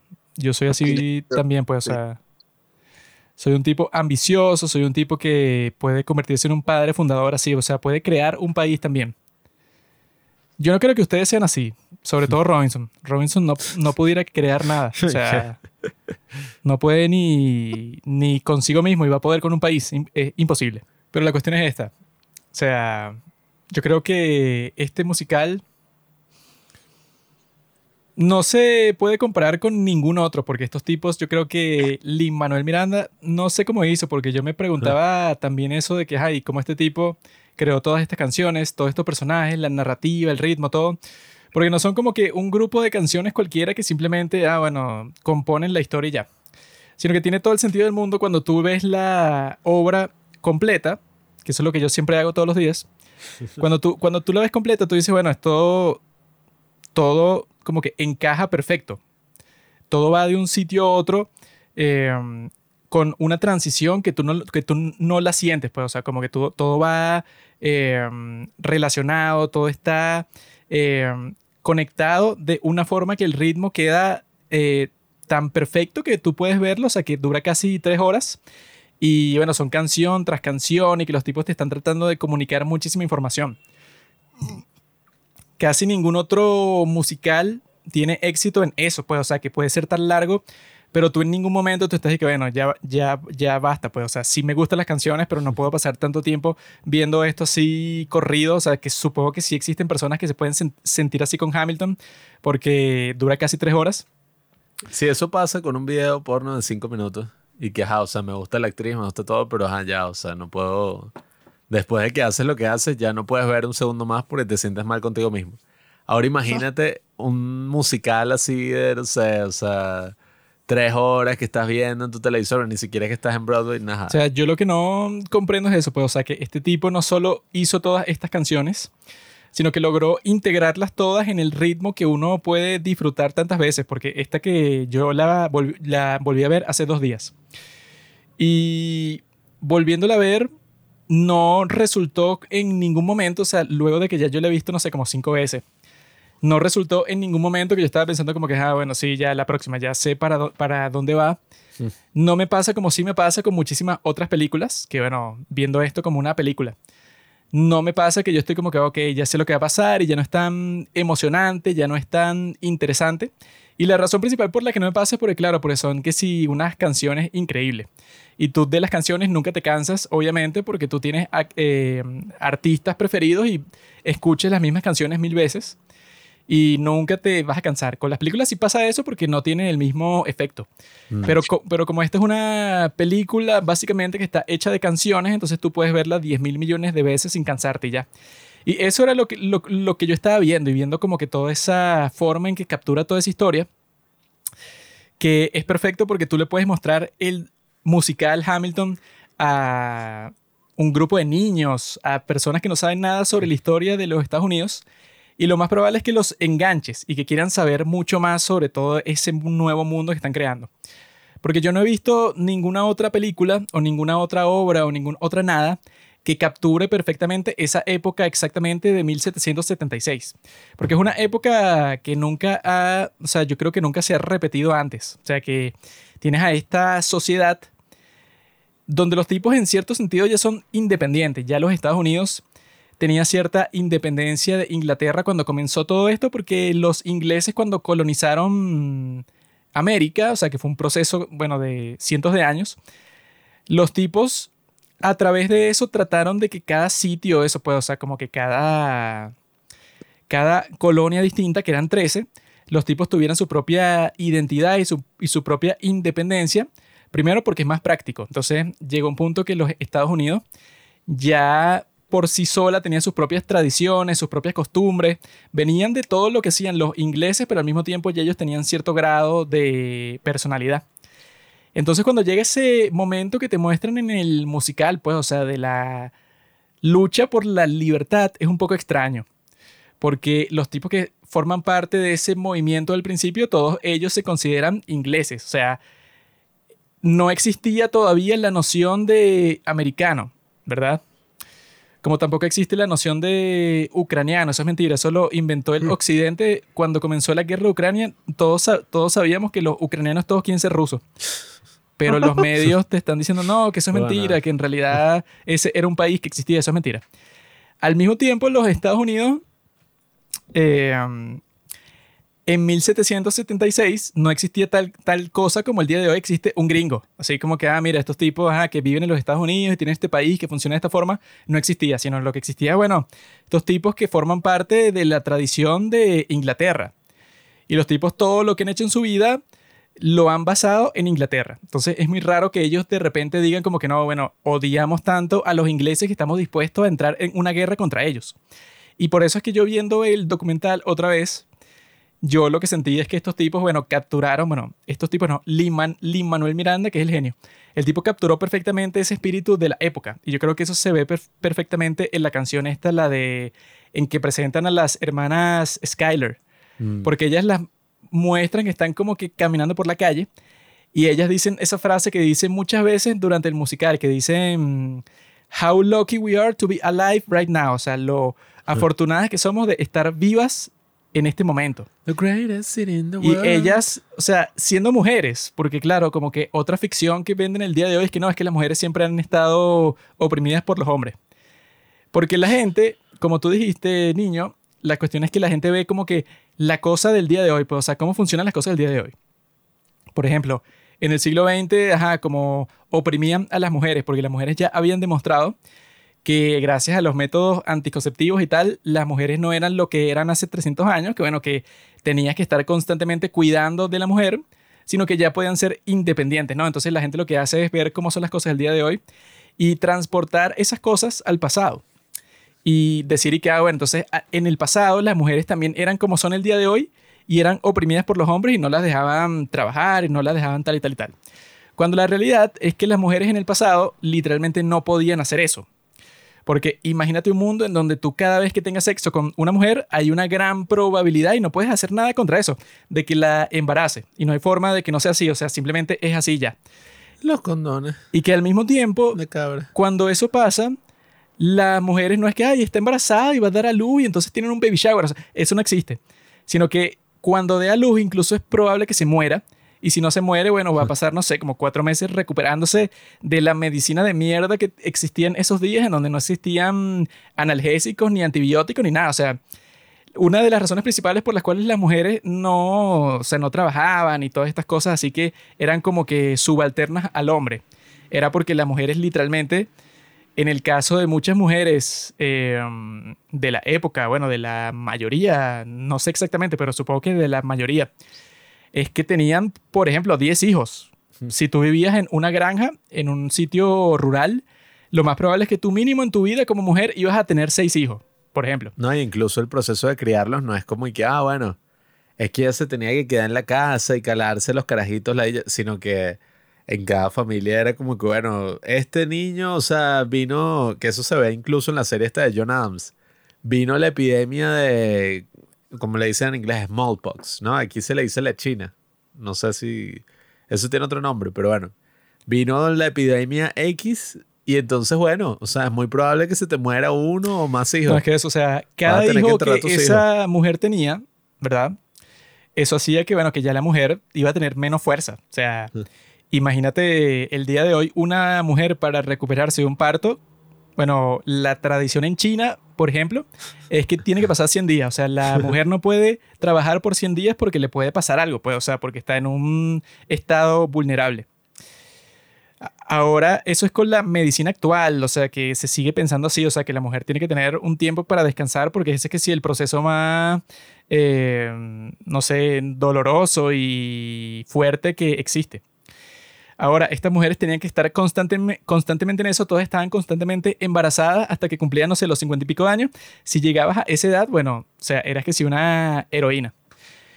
Y entonces, cuando tú ves eso en el pasado, entonces quiere decir que, bueno, que no es que las mujeres eran oprimidas como tal, sino que por la condición de la biología, bueno, el hombre tenía que estar constantemente cuidando a la mujer y estar pendiente de todas esas cuestiones porque las mujeres tenían que pasar por el proceso que dicen que, bueno, que es el proceso, no sé, como que más peligroso y desequilibrante para un ser humano, que es el de dar a luz. y muchísimas veces, pues entonces tenía sentido que la sociedad funcionara así antes porque no existían métodos anticonceptivos, o sea, era como que un mundo totalmente distinto. Y como te muestran a estas mujeres ahí en esa, en esa canción, a las hermanas Skyler, bueno, que ellas son mujeres, y como que digamos que se separan de lo que pensaría uno de una mujer el día de hoy, porque bueno, con todo eso de las feministas y toda esa cuestión, es como que, bueno, vamos a, ver a las mujeres del pasado como que eran unas estúpidas, pues, o sea, como que eran unas pobres víctimas que no hacían nada. Cuando en realidad, sobre todo estas chicas, estas hermanas Skyler, bueno, esas tipas eran, no sé, más, lo más probable es que eran más inteligentes que cualquier mujer promedio el día de hoy. Porque como que uno se, en esa época se concentraban en que, no, bueno, eso, si tú, si tú eres como que la hija mayor de una familia aristocrática, bueno, entonces tú sabes como cuatro idiomas y sabes tocar como cinco instrumentos y, bueno, eres experta en, en literatura y en filosofía y en política y en mil cosas distintas. Le preguntaron a Juanqui que, ¿cuál es tu mujer ideal? O sea, ¿cuál es tu mujer perfecta? Una del siglo XVII. Pero es que Hamilton... Hamilton habla de eso en una carta, o sea, que le dicen y que no, bueno, ¿qué tipo de mujer prefieres tú? Y él dice que no, bueno, una mujer, bueno, eso pues, o sea, que sea como que decentemente atractiva, una mujer que, bueno, que políticamente no me importa mucho porque en realidad yo creo que tengo los argumentos para convencerla de que se una a mi ideología política, no importa cuál es que tenga ella al principio, yo la puedo convencer. Y que la tipa, bueno, que pueda conversar conmigo, que pueda tener conversaciones inteligentes sobre las cosas que a mí me gustan y que, bueno, que esté dispuesta a tener muchos hijos porque obviamente, bueno, ese era como que el estándar de la época. Pero el punto es que en esa canción esas tres hermanas están como que maravilladas por el hecho de que viven en ese mundo. Y es como dice eh, Angélica, que es la principal ahí, que esa yo creo que es la que mejor canta en todo ese elenco de Hamilton del original. Porque ella le ponen unas canciones que son, bueno, que rapea y la tipa canta en unas notas súper mega altas. O sea, la, la, tipa en todas las canciones que sale es increíble, pues, o sea, yo no sé cómo alguien hace una presentación así en donde ella, en esa obra tiene, no sé, como cinco canciones, en donde ella es la cantante principal. Y yo, o sea, yo, yo supongo que una actriz o una cantante ya para la canción 5 ya está, no sé, cansada, pues, o sea, ya la voz como que no le funciona tan bien. No, y es tremenda actriz, o sea, ella actúa en Waves, que es la película esta de Edgar Schultz, y hace de la mamá, y oye, es una actriz excelente, o sea, incluso en, la misma, en el mismo Hamilton, actúan todos muy bien, porque ese es como el, tema con el teatro musical. Hay gente que odia los musicales, hay gente que está ahí no, esa vaina se pone a cantar de la nada, o es una cosa así como estúpida, pues la gente cantando, danzando. Coño, los musicales, así como teatro, es una de las cosas más complejas de hacer porque los actores no solo tienen que cantar bien, tienen que actuar bien. Es que ahí todos cantan y actúan bien. Por eso. Y en esa canción, ellas están maravilladas con todo lo que están pasando. Y entonces está ahí sabe que de lejos hay como que unas personas así gritando en la plaza. Y ellas como son mujeres ricas quizás no deberían estar ahí porque están como que en el sitio así en donde están todas las personas comunes pues o sea como que ellas están en peligro. Y ellas ahí como que dicen esa frase que a mí me gusta mucho así que dicen que History is happening in Manhattan and we just happen to be in the greatest city of the world. Como que ellas están encantadas y también tienen el rap que hace Angélica que dice que you, y que you want a revolution, I want a revelation, so listen to my declaration y que entonces hablan, hablan de, la, de, la, de la declaración de independencia, pero le dicen que no, que le van a decir a Thomas Jefferson que la secuela metan a las mujeres en esa frase también de que todos los hombres son creados iguales. O sea, ellas están metidas así en el, en el, en el, en el núcleo, pues en el centro de todo ese movimiento político y como mujeres tienen un papel muy importante que jugar ahí y ellas lo saben, porque lo que se muestra, lo que te dicen, pues, o sea, de cómo funcionaba la relación entre Hamilton y esas tres hermanas, que era un poco extraño, porque como que si era así, pues, o sea, como que si era lo que, lo que te muestran en la obra, que era raro porque él tenía como que una relación muy cercana con Angélica y tenían muchas cartas en donde todo lo que conversaban, o sea, como que no podían decirse algo el uno al otro sin decir un montón de cosas y que no, bueno, es que tú eres la mejor persona del mundo y eres tan inteligente y eres tan genial y bueno, es que tú me encantas a mí. O sea, como que cualquier carta en donde estaban conversando sobre cualquier cosa, la comenzaban y la terminaban y que bueno, mi más querida mujer, o sea, que eso es lo que te muestran en una de las canciones. Es que, es que, él dice eh, al final de una de las, eh, de las cartas para Angélica, es que tú normalmente dijeras eso, my dearest Angélica, pero lo pones como que una formalidad en la carta, o sea, sin coma. Mi querida Angélica, ¿no? Pero cuando pones my dearest, coma, Angélica, es como que está implicando, no, o sea, que tú en realidad eres la más querida. Cuando él está cansado con su hermana. Entonces es como que... Así hace Juanqui con mi novia. Sí. Siempre que está aquí, siempre es una risita, una cosa. A mí me trata de la mierda, pero allí, ay, ven, no. Me contaron por ahí. Déjame servirte la comida. El pana es. Ah, no, ya va, vamos a hablar aquí rapidito. Hay un, hay un dicho que dice: el que se va de la villa pierde su silla. en cualquier momento. Y que, Juanqui se vuelve Don Comedia al lado de Sol. en, cualquier, en cualquier momento, como son todas las mujeres, tú dices, ah, no, mira, pero él no está aquí hoy. O sea, tú puedes venir a, no sé, entregarle lo que tú le ibas a dar, yo te lo recibo, pero no puede, o sea, no que sea rápido, sino que, bueno, subes y te tomas un café porque tampoco vas a venir para acá para nada. Y ahí listo. Hay, bueno, hay una cosa que pensé cuando estabas diciendo eso rápido. ¿Qué vas a pensar tú? Eh, cuando estabas diciendo eso de la historia y, bueno, y el contexto que ellos estaban viviendo, lo de las mujeres, todo eso, por esa razón es que yo pienso que, bueno, precisamente eso también podría ser un argumento en contra de las personas que, que no, es que antes las cosas eran buenas, antes o sea, ojalá las cosas fueran como antes. O la gente que está así, pues, o sea, que es como el otro extremo, ¿no? Está el odiar el pasado y está el idolatrar el pasado hasta el punto que tú piensas que esa vaina es mejor que lo que tienes ahorita 100%, ¿no? Entonces, claro, por eso es que también, o sea, esa posición también es como tonto tú asumir que las mujeres deberían tener el mismo rol que tenían en esa época, porque las condiciones sociales y económicas han cambiado completamente. Entonces yo creo que en el contexto de las luchas sociales, en vez de concentrarnos en odiar el pasado y ya, y decir que todo el mundo estaba oprimido en esa mierda y todo el mundo era un enfermo y tal, y todos eran estúpidos, en vez de decir eso, deberíamos decir, mira, allá todo el mundo era así por una buena razón, probablemente. O sea, por una razón, oye, eh, o sea, no era porque eran estúpidos y ya y nadie pensaba, sino por las condiciones, qué sé yo, económicas, sociales, tecnológicas incluso. En la actualidad no tiene ningún sentido que sigamos siendo así. O sea, por eso es que las cosas tienen que cambiar. O sea, yo creo que ese es un argumento mucho más fuerte que tú decir, en la historia siempre hemos sido oprimidos y en la actualidad todavía somos oprimidos, entonces ya tenemos que dejar de ser oprimidos. O sea, yo creo que ese no es un discurso tan Pero fuerte. es que no tiene ningún sentido eso, pues. O sea, cuando las feministas del día de hoy actúan eso, pues. O sea, como si las mujeres exitosas, inteligentes y fuertes nunca han existido en la historia hasta el siglo XX. Mm. Eso obviamente es mentira. O sea, las mujeres, si tú eres una mujer fuerte y exitosa y reconocida y famosa, no sé, en el siglo XVII, por ejemplo, entonces tú eras 10.000 veces más fuerte de lo que son las mujeres el día de hoy, porque bueno, tenías que lidiar con que todo el mundo pensaba que eras una basura, así como que bueno, que no te consideraban su igual porque bueno, quedabas embarazada y tenías todas estas circunstancias adversas. Pero no tiene sentido como actúan así el día de hoy, pues que no, bueno, todas las mujeres antes eran unas simples víctimas. Y si tú lograbas, no sé, hacer algo importante, no importaba porque los hombres decían y que no, bueno, pero si lo hizo una mujer, no me importa. Eso, bueno, es que sí la simplificación más grande del mundo.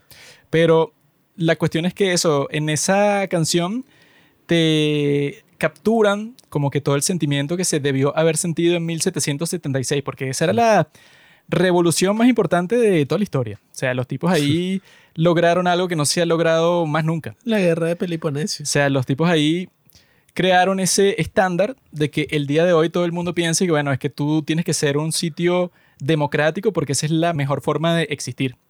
Y eso es muy difícil de hacer porque entonces tienes que llegar como que a un acuerdo con un montón de personas que te caen mal. Y bueno, que si es por caerse mal, muchos de los padres fundadores entre sí tenían unas discusiones súper fuertes y decían que, bueno, tú no sabes nada, tú eres un idiota. Hay una frase así que tú ves, John Adams hablando sobre Benjamin Franklin y que ese es uno de los tipos más enfermos que yo he visto. O sea, el tipo es todo lo contrario de lo que es la moralidad. Y yo, verga. Bueno, es que eso, o sea, cualquier sistema democrático que tú crees, entonces vas a crear muchísimos conflictos internos. Pero los tipos hicieron lo posible para crear el sistema, bueno, en donde casi que todos los países del mundo, los que, bueno, los que cualquier persona quisiera vivir, o sea, si tú quieres vivir en un país, siempre va a ser en una democracia. Eso nació en la Revolución Americana de los Estados Unidos. Y es genial como en este musical los tipos capturan exactamente eso y que lo capturan sin ninguna de las cosas de las películas, así como que, ah, no, sí, los, los no sé, los carruajes de la época, y entonces todo es súper preciso, y entonces hablan como hablan en esa época y todo es exactamente igual, que así tratan de hacer en todas las películas, y eso, bueno, casi que no sirve de nada porque, bueno, tú lo ves así, pero en realidad no importa, porque lo único que tú necesitas para hacer eso es mucho dinero y ya. Ese es como el elemento superficial, o sea, ok, la gente habla como hablaba en esa época y se viste exactamente igual, pero al final eso no es lo más importante. o sea, hay algo que va más allá. Aquí es chistoso porque todo el mundo habla como habla la gente hoy y pasan así mil cosas así que... Rapean, o sea. Sí, o sea, es del siglo XXI completamente, pero los tipos están hablando sobre esos temas antiguos y sobre la constitución y sobre crear un país y todas estas cosas. Y este Hamilton es curioso también porque la forma en que te muestran cosas así, bueno, como la gente concibe la guerra el día de hoy. Por ejemplo, bueno, que esto es la mitad del musical, es la guerra de independencia de los Estados Unidos. Como la gente concibe eso hoy, es como, bueno, es como que la guerra es para sufrir y nadie quiere ir para la guerra y la guerra es mala y es lo peor del mundo y tal. Pero eso también es una concepción súper reciente, o sea, del siglo XX. Porque en el pasado, y bueno, en la época de Hamilton claramente, la gente no pensaba así, la gente no pensaba que la guerra era lo peor del mundo, sino que la opinión mayoritaria como que el estándar moral de e, esa época es que no, es que la guerra es genial, o sea, en la guerra tú consigues la gloria. Y como dice Hamilton y sus amigos al principio, que ellos no eran nadie, o sea, eran, unos perdedores al principio. Estaban en esa sociedad que estaba como que bastante voluble. Los tipos tenían la posibilidad de subir socialmente. Y ellos sabían, y que eso lo dice Hamilton tanto en el musical como lo dice varias veces en la vida real también, que él dice, bueno, sería genial que hubiera una guerra, porque las guerras, bueno, como que todo es un caos y así yo puedo ascender socialmente porque en las condiciones que yo estoy el día de hoy se me hace muy difícil, porque yo llegué como extranjero a los Estados Unidos y aquí la gente me trata distinto, o sea, yo como que no puedo comportarme como si fuera George Washington, o sea, que es un tipo que ya tiene una hacienda y tiene muchos esclavos, o sea, un tipo que ya tiene estatus. Si no pasa un movimiento social revolucionario caótico, yo no, tengo chance.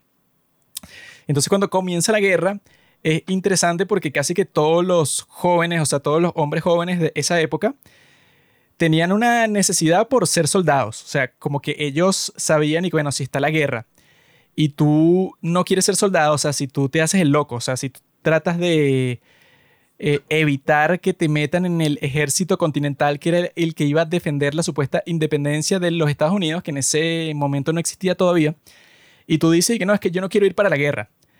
Entonces las personas dicen y que no, pero eres un perdedor, bueno, entonces cuando pase la guerra, todo el mundo va a decir, tú eres un estúpido, tú no fuiste para la guerra, tú no vales nada. Y eso se ve claramente con toda la carrera de Hamilton, porque el tipo desde el principio, desde que tenía que 18 años, ¿no? O sea, no, o sea, eran como 19, 20 años, no sé. Pero cuando comenzó la guerra, el tipo era súper joven. Y él era el jefe, el líder, pues, o sea, de una compañía de artillería, era el que se encargaba de los cañones. Y este tipo le encantaba eso, pues, o sea, porque él cuando comienza la guerra de independencia de los Estados Unidos, él dice, bueno, qué genial, porque esto era exactamente lo que yo estaba buscando. Y ahí yo puedo arriesgar mi vida, ahí yo puedo demostrar que tengo honor, ahí yo puedo hacer todas las cosas que yo nunca podía hacer antes porque, bueno, la gente me veía como un pendejo que venía de una isla y cualquiera, eso de lo, de lo que llaman las Indias Occidentales, que eran esas, Indias, esas islas que, de las que tenía control Inglaterra en el Caribe. Y él venía de una de, de esas islas y la gente siempre pensaba que las personas que venían de ahí para los Estados Unidos bueno, estas son unas personas que son como que un grupo de inútiles. Y él tenía la oportunidad de probarle a todo el mundo participando en esta guerra, que en realidad no era así, o sea, que él en realidad tenía mucho talento. Y claramente tenía mucho talento porque como te muestran en el musical, bueno, formó parte del, del personal de George Washington. y que él cuando entra a formar parte del personal de George Washington es porque él había rechazado como a tres generales más antes de que lo mandaran para allá, porque él decía que él quería estar en el campo de batalla todo el tiempo, o sea, que él no quería estar detrás de un escritorio siendo asistente de ningún general. Decía, bueno, ¿para qué? Yo quiero estar en el campo de batalla porque es donde está la gloria y es donde puedo arriesgar mi vida por mi país. Él quería ganarse el respeto de todo el mundo a través de la guerra. Y no es que Hamilton era extraño, no es que era un tipo excepcional, sino que así era casi todo el mundo antes, pues, o sea, como que durante gran parte de toda la historia, pues, o sea, no voy a decir durante toda la historia, pero durante gran parte de toda la historia, muchísimas personas, bueno, sobre todo muchísimos hombres, decían que no, es que la, yo debo tener la oportunidad de tener una guerra. O sea, si yo, mientras yo soy joven, tengo el chance de ir para la guerra, bueno, sería genial. Porque entonces yo no tengo que estar en un trabajo aburrido que no me gusta y ser como que una persona cualquiera, sino que en la guerra es donde tú te distingues, donde tú dices, no, yo no soy como los demás. Y ese era el caso de Hamilton. Y el tipo, bueno, se distinguió de una manera increíble. O sea que en el musical te va mostrando cómo funciona eso, hasta que al final él como que forma parte de esa última batalla que es cuando te dicen que The Battle of Yorktown y que 1781.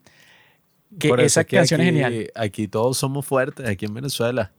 Todos los jóvenes pasamos por la guerra económica, compadre. Que ya nosotros escalamos socialmente, todo. Eso no cuenta. Y bueno, en el musical, oye, esa escena cuando ellos ganan, o sea, que es como que el mundo está al revés. O sea, capturan ese sentimiento de que el mundo cambiará para siempre y como que todos levantan toda la escenografía. es que hay este tipo, o sea, lo loco de que Hamilton haya participado en esa batalla, que fue como que la que le puso un punto y final a la guerra. Que la guerra se terminó dos años después, pero todo el mundo sabía después de esa batalla que quién iba a ser el vencedor. Pero que este Hamilton, como lo que estaba diciendo, que él quería participar siempre en el combate. Y el tipo como que pasó los primeros años de la guerra así. Y muchos generales como que veían que el tipo tenía mucho potencial y decían, ah, bueno, pero tú puedes ser mi asistente personal. Que eso lo llaman aide de camp, que es el tipo que sigue al general y hace todas las cosas por él, como que el tipo que siempre está con él y por eso no tiene que ir a pelear como tal, sino es como que un tipo privilegiado. Y muchos generales distintos querían eso con Hamilton porque decían, no, este tipo es súper inteligente y es súper elocuente, escribe las cartas muy bien, hace como que mil cosas, pues, o sea, como que cualquier, cualquier cosa que tú le pidas, si él no sabe cómo hacerlo, se lee un libro y como a, a las tres semanas ya lo hace perfectamente. Entonces George Washington, cuando escucha eso, dice, no, bueno, yo tengo que tener a Hamilton en mi personal. Y el tipo va a pasar muchos años de esa guerra revolucionaria trabajando para Washington, pero que no entraba en combate, sino que simplemente era que él entregaba las órdenes de Washington, escribía cartas para Washington, o sea, que la iba a mandar para el Congreso, para cualquier comunicación que él iba a tener, las, las pasaba por Hamilton. Hasta el punto de que, bueno, que llegó un momento en que Washington le decide que, mira, tú tienes todo el poder que yo tengo, entonces tienes que ir a conversar con un general que está como a no sé, como a 50 kilómetros de aquí. Y tú tienes que ir a decirle que el tipo me mande las tropas. Y él ahí tenía como 22 años. Y entonces era como que un momento bastante excepcional porque las personas decían y que, bueno, ¿qué carajo está haciendo este muchacho de 22 años que va a enviarle una orden al general del ejército que tiene como 40 y pico? obligándolo a enviarle sus tropas a Washington. O sea, como que era algo totalmente escandaloso que la gente decía, bueno, este niñito, ¿qué carajo me va a ordenar a mí? Pero la gente al mismo tiempo se sorprendía porque decía, bueno, será un niñito porque tiene 22 años, pero el tipo en realidad sí, bueno, tiene que sí toda la confianza del mundo. Y habla con el poder de Washington porque el tipo trajo la carta de Washington y en la, en la carta dice como que no, bueno, todas las cosas que él te diga es como si yo te las estuviera diciendo. Le doy todo el poder que yo tengo a él. Y así fue que Hamilton como que poco a poco fue ganando confianza. Luego de que, bueno, que hay como que unas historias de que cuando él tenía como 19 años, él estaba con Hércules Mulligan así como que en una batalla en donde los tipos le estaban lanzando cañonazos a los británicos que ya estaban llegando con sus barcos. Y hay una historia que cuentan de, Hamilton, que la, que la, cuenta el mismo Hércules Mulligan, que es el que sale en el musical como Sartre, eh, Sastre, que él, que él dice que no, bueno, nosotros estábamos eh, tratando de transportar unos cañones de un fuerte Y en la costa estaban estos británicos con sus barcos que nos estaban lanzando cañonazos todo ese tiempo, porque ellos sabían que en ese fuerte teníamos un montón de municiones, cañones, lo que sea. Y entonces nosotros estábamos con unas cuerdas así, esforzándonos bastante para sacar esos cañones de ahí, porque son súper pesados. Y entonces cuando estábamos en eso, este Hamilton me dio su rifle porque bueno, porque él estaba tratando de mover uno de los cañones junto como con cinco tipos más con unas cuerdas, ¿no? Y luego nosotros tuvimos que salir corriendo de ahí porque los británicos estaban disparando. Y entonces Hamilton luego se puso a conversar con Mulligan y que, ah, mira, pero mi rifle, ¿dónde está? Y el tipo le dije que no, es que yo dejé tu rifle allá porque tuvimos que salir corriendo por los cañonazos. Y entonces supuestamente la historia va que este Hamilton cuando escucha eso, como que el tipo va se devuelve hacia donde están cayendo todas las balas de cañón de los barcos de los ingleses y el tipo toma su rifle y se devuelve como si nada. O sea, que este Mulligan lo estaba viendo y que, bueno, este tipo pareciera que no le tiene miedo a la muerte o miedo a nada porque él está, bueno, o sea, fue a hacer esta cuestión peligrosísima, a buscar eh, su rifle que yo lo dejé casualmente ahí y el tipo lo buscó como si nada, sin asustarse, sin nada.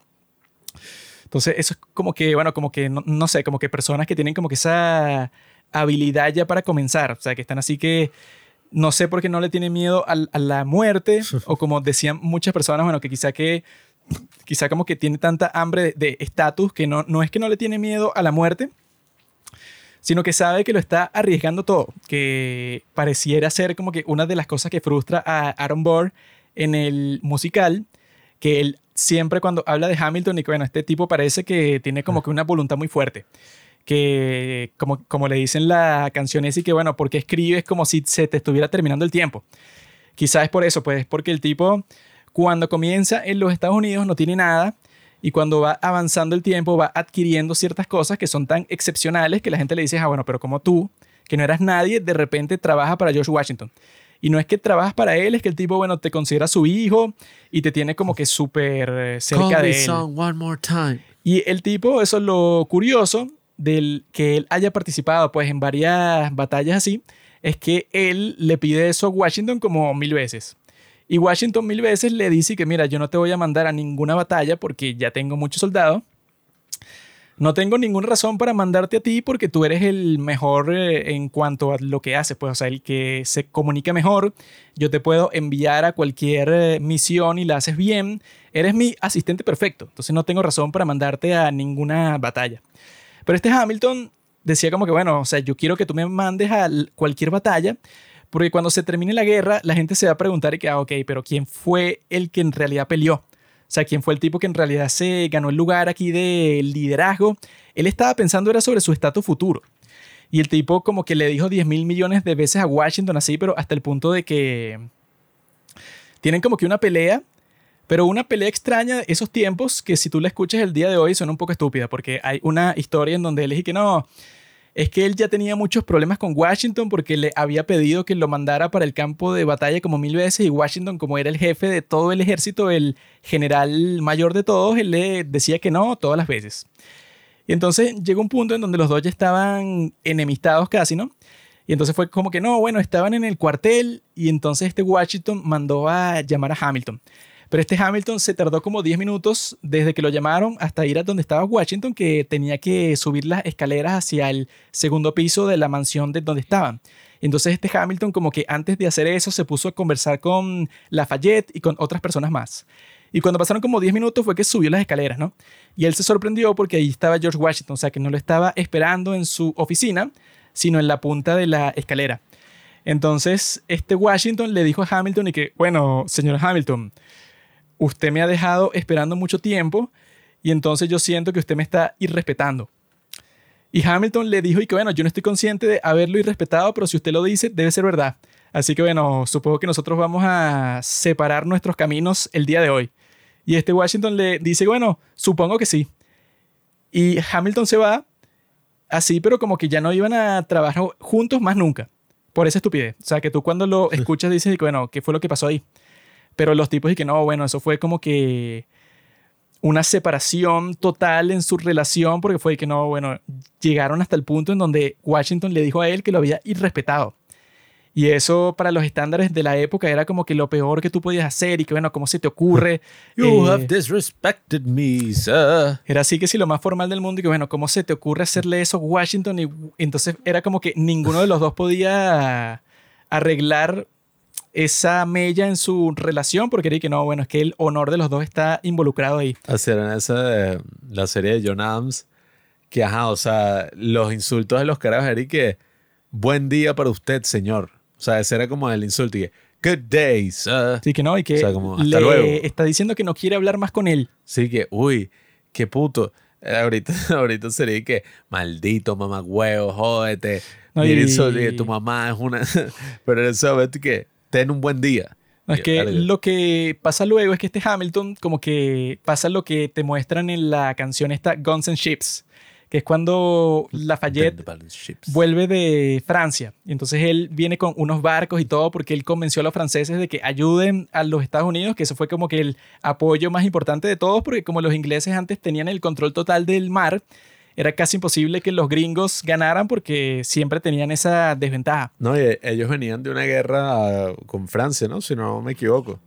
Inglaterra venía de una guerra larga de siete años. Sí. Hasta los 60 por ahí, entonces, ajá. Pero lo que pasa en esa canción es que Lafayette le dice a Washington y que mira, ahorita viene una batalla importante y no tiene sentido que tú tengas un tipo como Hamilton que ha demostrado que es bastante competente, no tiene sentido que lo tengas ahí, que sí, bueno, que ya, que ya no se hablen, o sea, que estén en una relación así como si fuera un divorcio. Y una pregunta, si tú luchabas ahí, eso te da como cierto estatus, o sea, más allá del estatus así, cuando se terminaba la guerra, eso era lo que, o sea, al tú estar a cargo de un pelotón o no sé, eso te da como un beneficio gigantesco, ¿no? Una vez se acabara la guerra. Creo que por eso es que él tanto quería, o sea, eso es lo que le permitía avanzar socialmente, ¿no? Él quería eso por eso, pero al mismo tiempo él tenía como que toda una visión romántica, así que no, bueno, es que yo lo que quiero sería genial y que morir en combate, porque ahí la gente dice que no, este tipo es el, más cool porque el tipo dejó su vida por su país. No, y, y, me imagino que la relación que ellos tenían con la muerte no es para nada la relación que uno tiene actualmente con la muerte.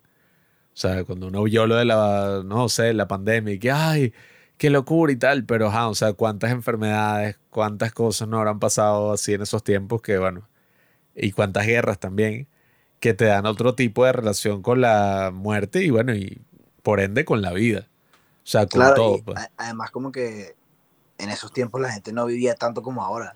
Exacto. Es como que, este, era como que, bueno, si, no sé, a los 30 lo más seguro es que esté muerto, pues bueno, en mis 20 voy a luchar y si me muero en batalla, pues buenísimo, ¿sabes? Porque igual a lo mejor en dos años me voy a morir. Sí, porque los papás estaban muertos ya.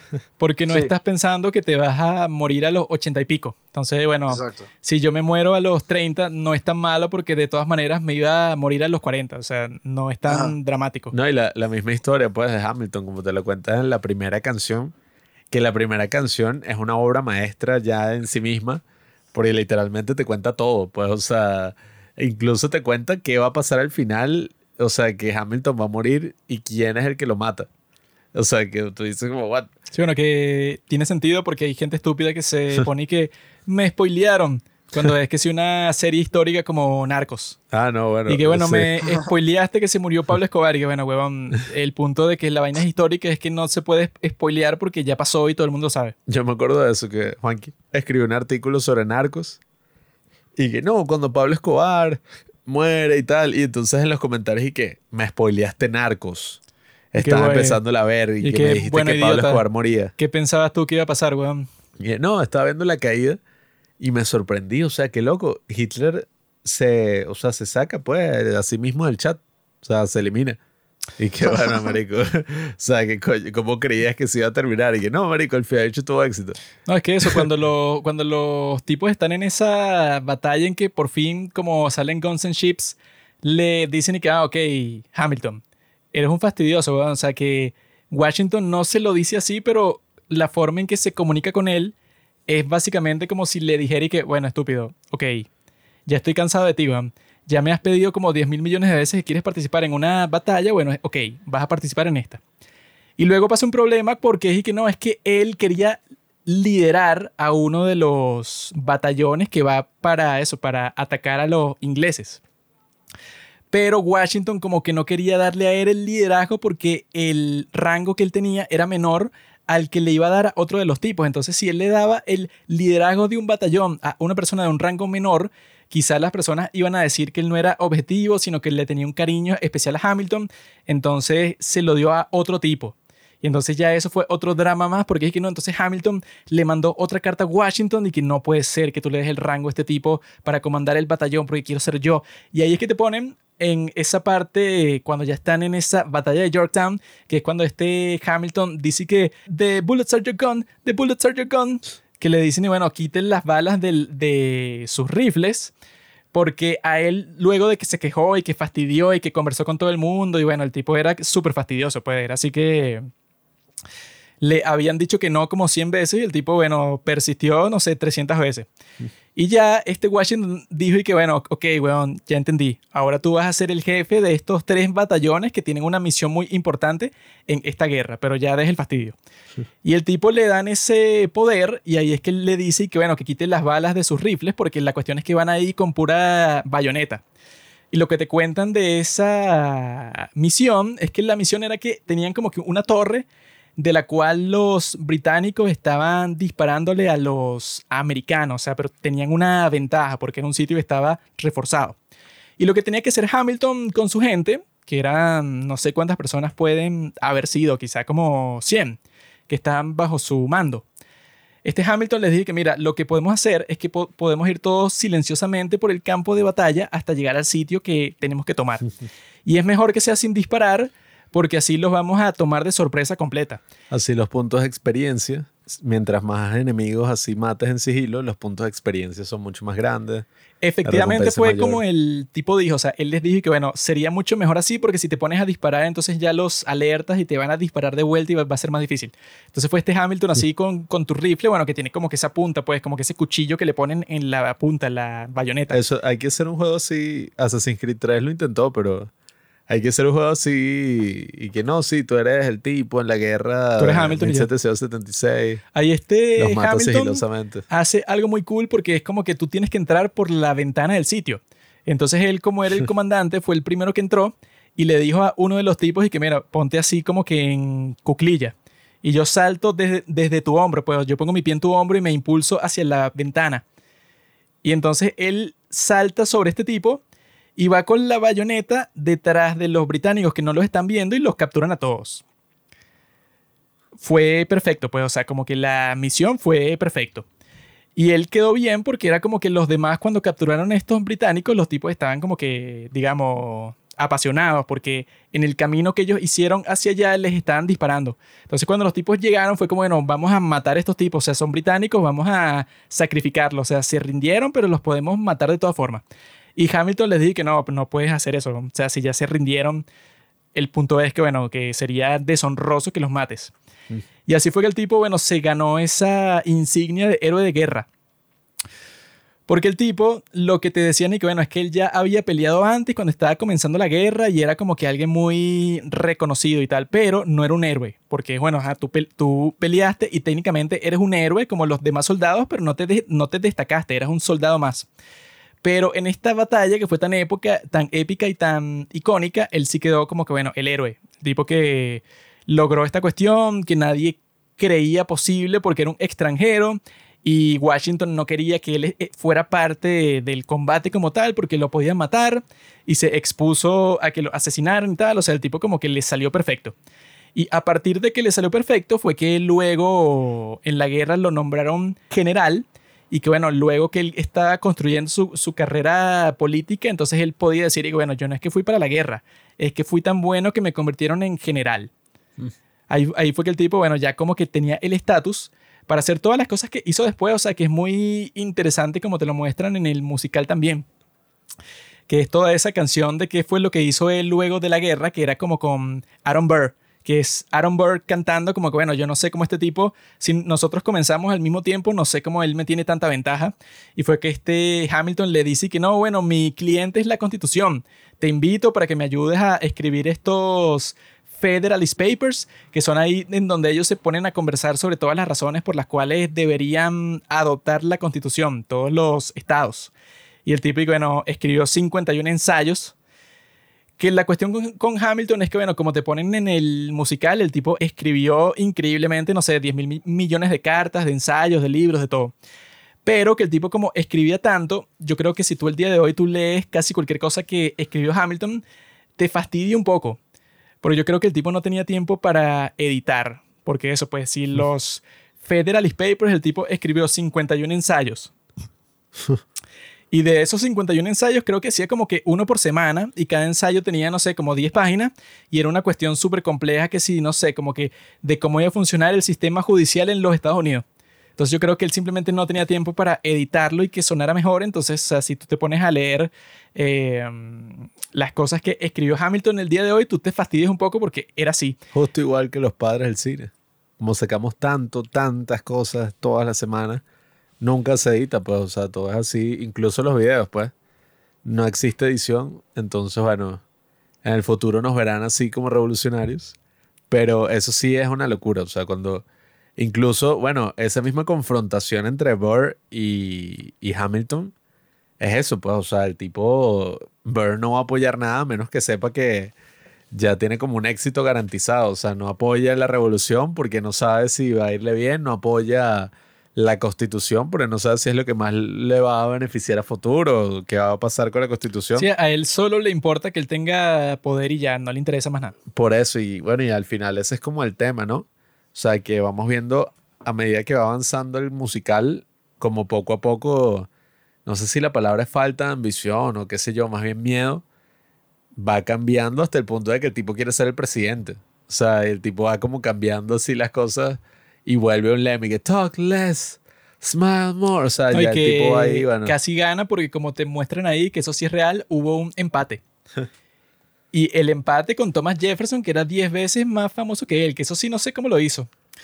Porque eso sí es como pasó ahí, pero si Thomas Jefferson, bueno, fue el que escribió la Declaración de Independencia, fue embajador de Francia, fue el primer secretario de Estado de la historia, como es que Aaron Burr, que bueno, que yo no sé qué coño hizo Aaron Burr, empató con él, no tengo idea. Pero es que sí es verdad, pues. Que yo, bueno, eso, lo único que le critico a Hamilton, y listo, y se corta el micrófono, y que, es que eso, pues bueno, era imposible, ¿no? No es una crítica tampoco tan realista. Pero no aparece John Adams como un presidente, y bueno, como vimos en la serie de John Adams, que aquí estoy viendo, ajá, ¿cómo es que se llama el pana este? Ajá, Paul Giamatti, alto actorazo. Y la dirigió el bicho este Tom Hooper, que hace como películas históricas y vaina este John Adams fue como una de las figuras fundamentales de la revolución. Y aquí es como que una voz así medio y que, ah", o sea, que el tipo medio lo nombren, que fue el segundo presidente en la historia de los Estados Unidos. Pero eso, o sea, lo gracioso de, de esa imagen benevolente que uno tiene y que, ay, los padres fundadores y toda esa broma, y eso debe ser así en todos los países. Tú puedes conseguir, por ejemplo, Thomas Jefferson hablando sobre John Adams, el chique, ese maldito gordo enano que tiene los dientes vueltos mierda y bicho es una hermafrodita y yo mierda. el tipo le dice una cosa que hasta el día de hoy no he encontrado un insulto peor que ese. Que él le dice que no, es que John Adams no tiene ni la sutileza del carácter de una mujer, ni la, ni la fuerza del carácter de un hombre. O sea, él es como que no tiene nada. Pues, o sea, cualquier cosa positiva que tú puedes decir de él no tiene. O sea, su carácter es lo, lo peor que existe. Y coño, o sea. Sí, o, sea, que John Adams era no binario. Eso es lo que, lo que tratas de decir. Claro. Era un tipo que no era ni hombre ni mujer, era un monstruo. no, y bueno, y te recomiendo eso, Carlos. O sea, bueno, si te interesa el tema, ¿no? El, esa serie, miniserie Supongo de Paul que interesa, pues, coño, no, bueno. Está no, y, si es miniserie, está chévere, pues, porque no es que es una serie de siete temporadas que me tengo que calar. No, no, y. no, y miniserie está bien, ¿no? Y los actores son burda de buenos. O sea, aparece el carajo este. ¿Cómo es que se llama? El que interpreta a Washington es un vacilón. Eh, coño, se me olvida el nombre del actor este del coño. El que sale. se llama David Morse, pero ese es el que sale en Dancing in the Dark. ¿Sabes? El que es como el policía. Ah, ok. okay ese de Washington. Ese es de Washington, marico, que es un vacilón. Y sale un coñazo de actores famosos, marico, así, broma. Y te muestran que si desde eso, pues, desde cómo se forma el tema de la guerra de independencia, hasta ya después, cuando ya los carajos son viejos, pues. O sea, que este John Adams y Thomas Jefferson murieron el mismo día. Entonces, así como que, bueno, te muestran hasta la muerte de los carajos y dices, mierda. Murieron el mismo día, pero murieron el 4 de julio. Exacto. Que fue el día, bueno, que... De la independencia. Se conmemora el día de hoy como el Día de la Independencia. Pero la... Un poco poético. O sea, no lo... A él no lo muestran en el musical. Pero es que no hubo tiempo, es demasiado Porque, no, es que yo creo que si tú te pones a mostrar a, a John Adams, no hace falta porque él sería otro villano más. Mm. Desde sí, la, él odiaba a Hamilton. Desde la perspectiva de Hamilton, porque John Adams decide que, bueno, este tipo, este tipo Hamilton es un extranjero, es un pendejo, es un tipo que quiere ser dictador, que sí parecía, o sea, si tú ves las cosas que quería hacer Hamilton, desde la perspectiva de los demás, tú decías, bueno, este tipo quiere ser un dictador. Quería que este llamaran a Washington como su excelencia, ¿no? O sea, tú ves a Hamilton, bueno, eso, era lo que quería John Adams ah, perdón. Pero tú ves a Hamilton y es, bueno, él quería como que, bueno, no sé qué tan cierto es, pero lo que dicen es que él quería crear un ejército y él estuvo en conversaciones con Francisco de Miranda porque él iba a ir como hacia el sur y con ese ejército iban a como que a liberar todos los países que estaban bajo dominio español. Y entonces el plan era que tú tenías como que una marina, ¿verdad? Que desde el mar ataca la costa y tú ibas con tu ejército por tierra jodiéndolos del otro lado. Lo cual, ajá, ok, o sea, suena fantástico, pero que no tendría sentido porque, bueno, sí, o sea, es como que el plan más simplista del mundo. O sea, tienes unos barcos así que atacan del mar y los tipos van por tierra. Bueno, por tierra tendrías que tener el ejército más fabuloso de la historia para que eso funcionara. Hamilton, yo creo que llegó un punto que él dijo como, bueno, ya no tengo más que hacer, ya no tengo futuro político, entonces me puedo lanzar con una locura así, pues, o sea, con una campaña hacia el sur. Por eso es que John Adams estaba preocupado y que este tipo es un enfermo. Pero por eso es que supongo que no lo pusieron en el documental porque ya estaban concentrados en que, en que Aaron Burr era el tipo que era su rival principal.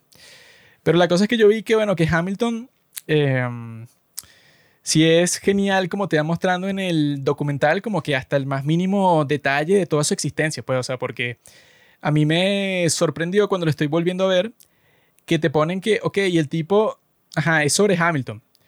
Pero tienen tiempo de mostrarte, no, cuál era la frustración de la hermana de su esposa. O sea, hay toda una canción, todo un rap que te lo muestran luego de que se casan ellos dos, Hamilton con Eliza. En donde Angélica tiene ese rap que es que no, bueno, que yo me quería casar con él, pero no pude, pero yo se lo presenté a ella, entonces pasó esta cosa. O sea, como que la obra llega como que a ese tipo de profundidad que bueno, es que no, no es solo sobre Hamilton, sino es sobre todas las personas que alguna vez conocieron a Hamilton y todas las reflexiones que tenían sobre él, como esa de Wait for It con Aaron Burr. Y bueno, toda la personalidad de él, pero que en realidad él no se concebía a sí mismo así por sí solo, sino que él ya estaba siempre comparándose con Hamilton. Porque eso mismo, pues, o sea, como que una de las frustraciones que tenía Aaron Burr con Hamilton era que a Hamilton lo ascendieron de la nada como el asistente principal de George Washington, cuando Aaron Burr tenía mucha más experiencia y más rango. Entonces él decía, bueno, esto no tiene sentido, pues, o sea, sí, que yo, yo vi que él había luchado más y todo, o sea, mucho más que Hamilton, ¿no? En el campo de batalla. Él este tenía muchas más experiencias y batallas y como mil cosas. Y cuando ve que a Hamilton es el que lo favorecen y que él tiene mucha más influencia que él en todo sentido porque crea su propio partido y que la gente lo quiere mucho más a él porque es como que mucho más honesto. Está en la habitación donde pasan las cosas. Entonces él está todo frustrado. Y la cuestión es eso, pues, o sea, que, o sea, es impresionante como haciendo ese musical sobre Hamilton, Lin Manuel Miranda, como que todas esas cuestiones, pues, o sea, todo el tema de la libertad, de cómo crear un nuevo estado, de la independencia, todas esas cuestiones que, bueno, que tú puedes leer, no sé, como 10 libros sobre el tema y no lo acabas, pues, o sea, es como que todo ese tema de la guerra por la independencia de, de los Estados Unidos y por qué funcionó y de qué manera se hizo, todo eso. Podrías leer muchísimo sobre eso, pero no encapsula totalmente como que cuál es el sentimiento que generó esa ese caos. Y Hamilton como musical yo creo que sí logra todo eso. Porque el tipo, bueno, se basó en esa biografía de Hamilton, pero al mismo tiempo logra capturar a través de todas esas historias todo lo que hizo a ese tiempo tan único. Porque creo que constantemente sobre todo usando esa herramienta del rap, como cuando te pones y que no, bueno, los, los tipos están en la reunión del gabinete de Washington y están rapeando para ver quién gana. Usando eso el rap es genial porque entonces tú fácilmente puedes sintetizar un conflicto muy grande, el que tenía Jefferson con Hamilton, bueno, que fue el, que, el, conflicto principal de la política de los Estados Unidos, que sí por 30 años, Hamilton contra Jefferson. Pero el tipo lo condensa súper rápido, así como es, bueno, o sea, como que una batalla del rap y ya, y que el tipo dice, bueno, es que a ti te gusta mucho Francia, Jefferson, tú eres un pendejo. Y Jefferson dice, bueno, es que nosotros somos el sur y tenemos mucho más dinero que ustedes aquí, aquí en el norte. Y este Hamilton tiene un plan económico para el norte, pero a nosotros no nos importa porque tenemos más dinero. No, y en un contexto donde el rap estaba siendo visto, o sea, bueno, al menos en Estados Unidos, desde, no sé, incluso con Kendrick Lamar le pasó y tal, Eric no, esa vaina no es música. El rap no es arte. O sea, el rap son unos malandros ahí que ponen un ritmo así todo chimbo, todo malo. Y se ponen como que a hablar de puras drogas y mujeres y cosas así. Pero eso, o sea, esa broma es para criminales. El tipo agarra ese género que estaba como muy villanizado, ¿no? Muy mal visto. Y bueno, lo utiliza. O sea, que evidentemente la gente que decía eso no sabe nada de rap pero bueno, lo utiliza para hacer una obra gigantesca sobre la historia de Estados Unidos. O sea, sobre, pones a los padres fundadores a rapear. Y eso en sí, o sea, es uno de los elementos también más entretenidos de, de la obra, pues, porque hay demasiados estilos de canciones. O sea, tú estás viendo, no es que el tipo se decide una misma cosa, tipo la vaina esta de Los Miserables. Eh, no sé si se acuerda de esta de Los Miserables con Hugh Jackman, la película es sí, que, que, todas las canciones tienen como un mismo Ajá. como una misma línea pues o sea todos son como un mismo género. Sí. Y hay demasiado género y es como súper aburrido o sea es que así por tres horas y uno ya marico no me importa o sea que la diga en cambio esto o sea cada momento cada nueva o sea no sé cada nuevo paso en la historia tú tienes algo así súper emocionante, o sea, incluso a nivel musical. O sea, cuando es la batalla del rap que tiene estos dos, lo que estaba hablando Juanqui, cuando es lo de, no, o sea, los diez, las 10 reglas para los duelos. O sea, eso que es una cosa así súper creativa, las canciones de Bird, que son como unas cosas así súper arrechas románticas, no sé.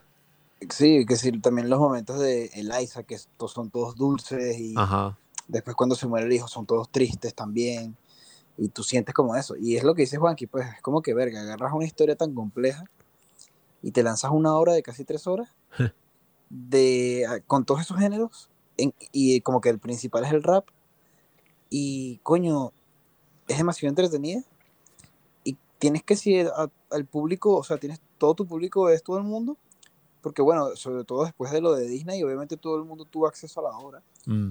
pero especialmente aquí en Estados Unidos, yo cuando fui al menos, yo siento que era que sí, eh, junto con los que estaban en el escenario, los más negros que estaban ahí.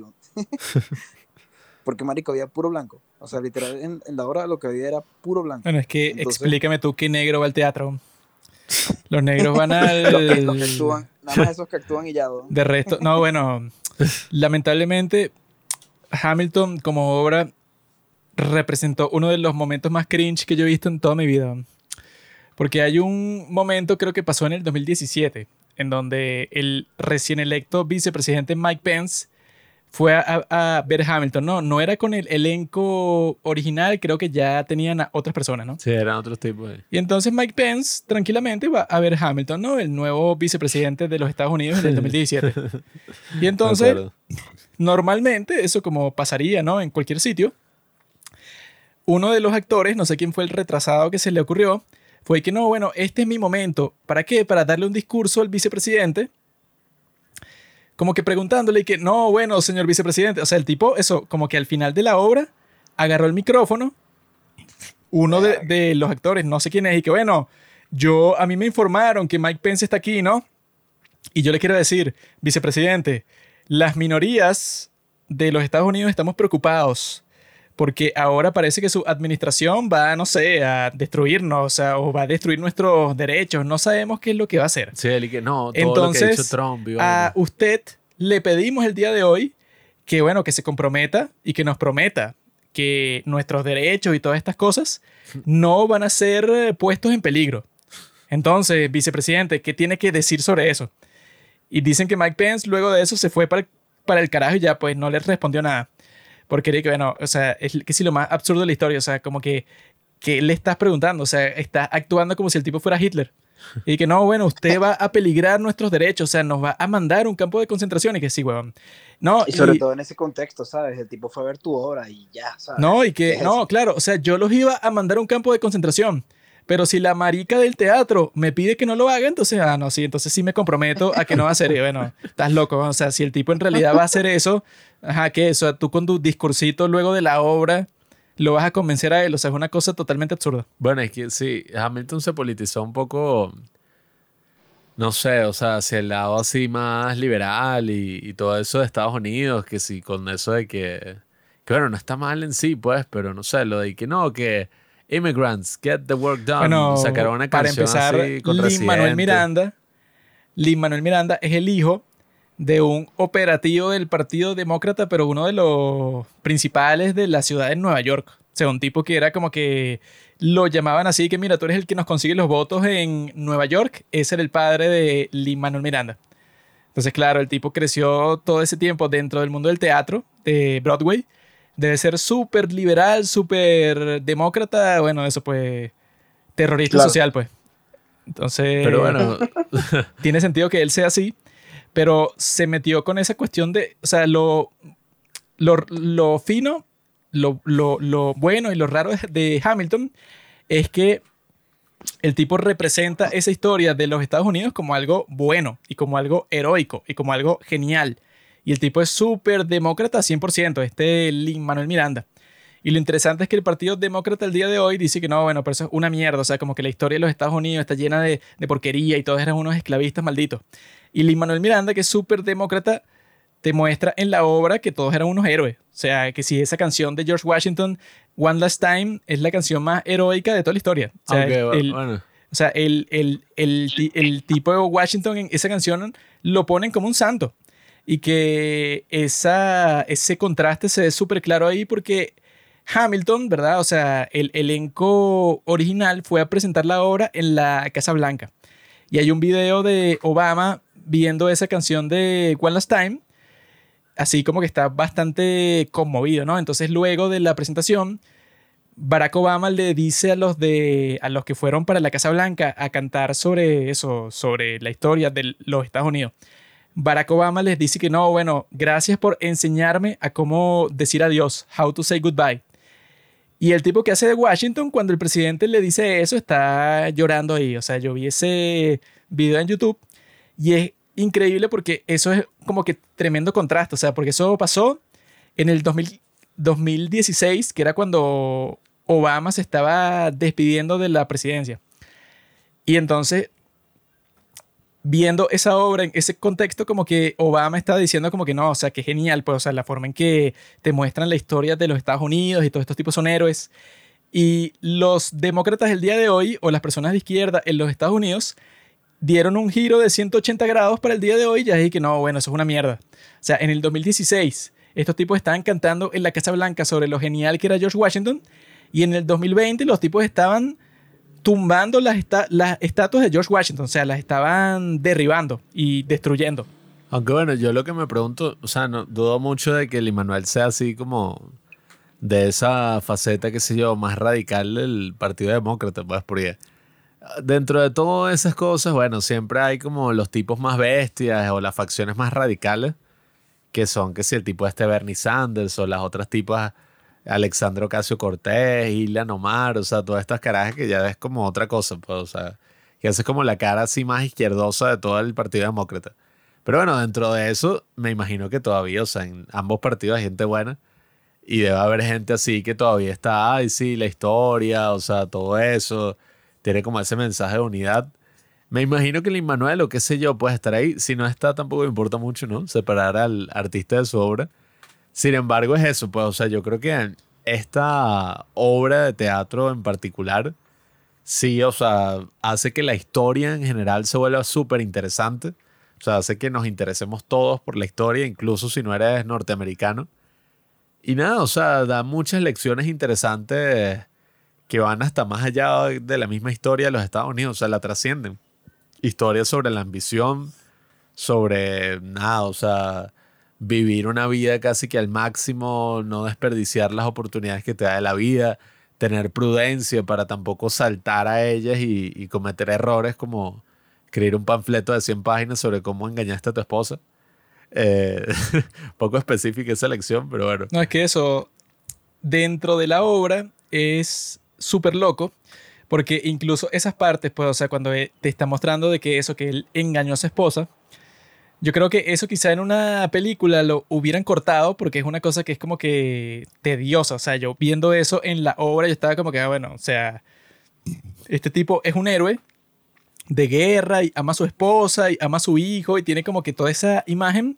Pero al mismo tiempo te ponen esa canción en donde la tipa lo convence a él como en cinco minutos de ser infiel a su esposa. Tell me how to say no o sea, eso yo creo que lo hubieran cortado de una película porque tú dirías que, ay, ¿por qué me voy a ir por ahí? O sea, ¿qué sentido tiene que de repente y que no, pero él ama a su esposa y pasan todas estas cosas, pero después le fue infiel?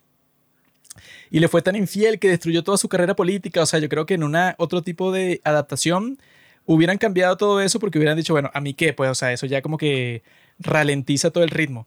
Pero en esto no fue así, porque luego tienes esa canción, esa que yo creo que es de las mejores de toda la obra, que es en donde los tipos están, eso, tanto Hamilton como su esposa, se están lamentando por la muerte de su hijo.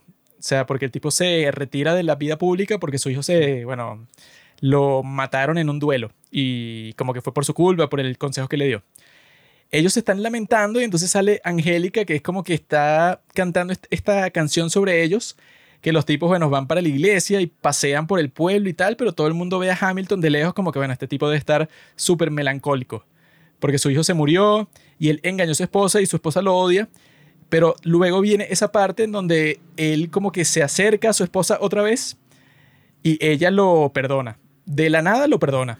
Forgiveness. Y ahí es que cambia toda la cuestión, pues, o sea.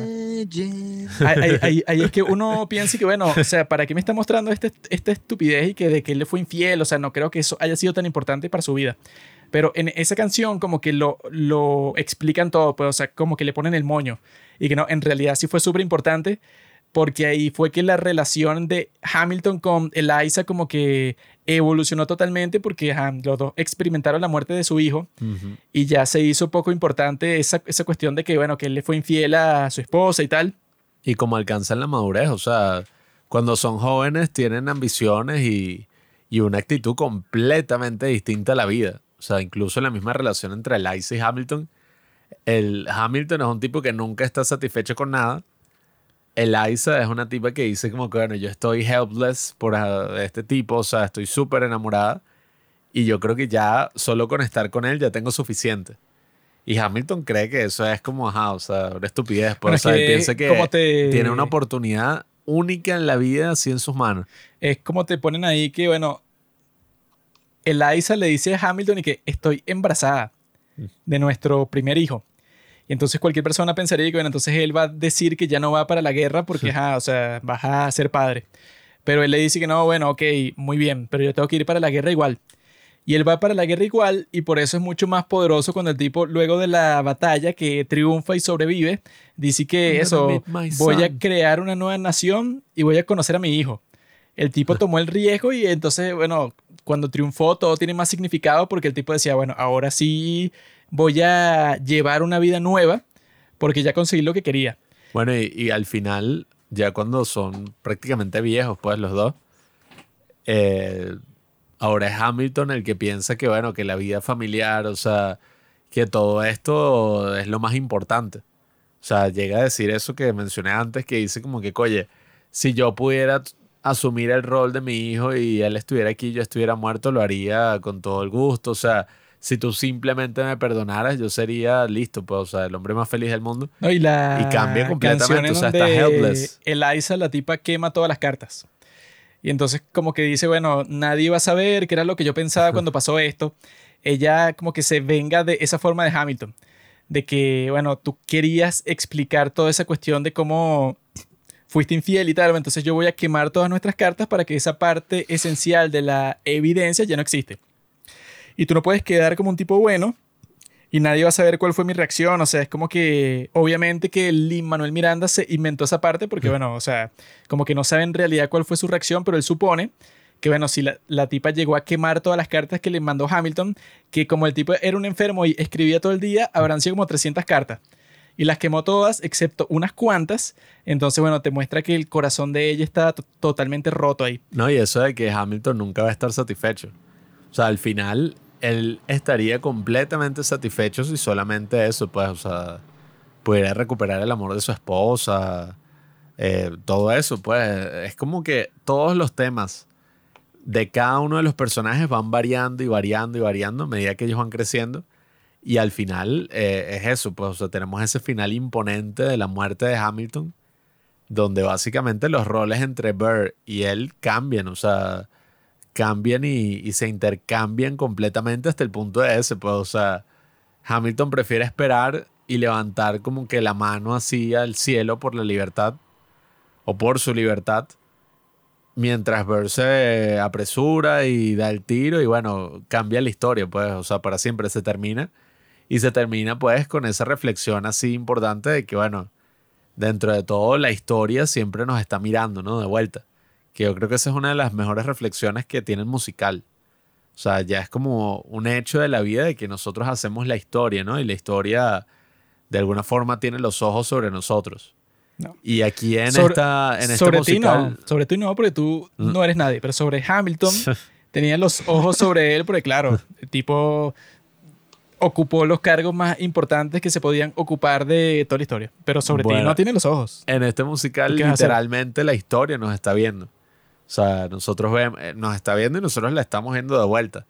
O sea, vemos como eso, pues, o sea, y así es que se acaba viendo cuál fue el impacto de todos los, los que quedaron ahí vivos, pues, o sea, después de la cosa, cómo esta Eliza se esforzó por recopilar las historias de todos los veteranos de guerra, por hacer el monumento a Washington, o sea, vemos un poco cómo es que se construyó este gran legado y, nada, o sea, terminamos con lo que es América prácticamente el día de hoy. Gran pues, legado, amigo. Yo creo que hay una parte que no estás tomando en cuenta. Mm.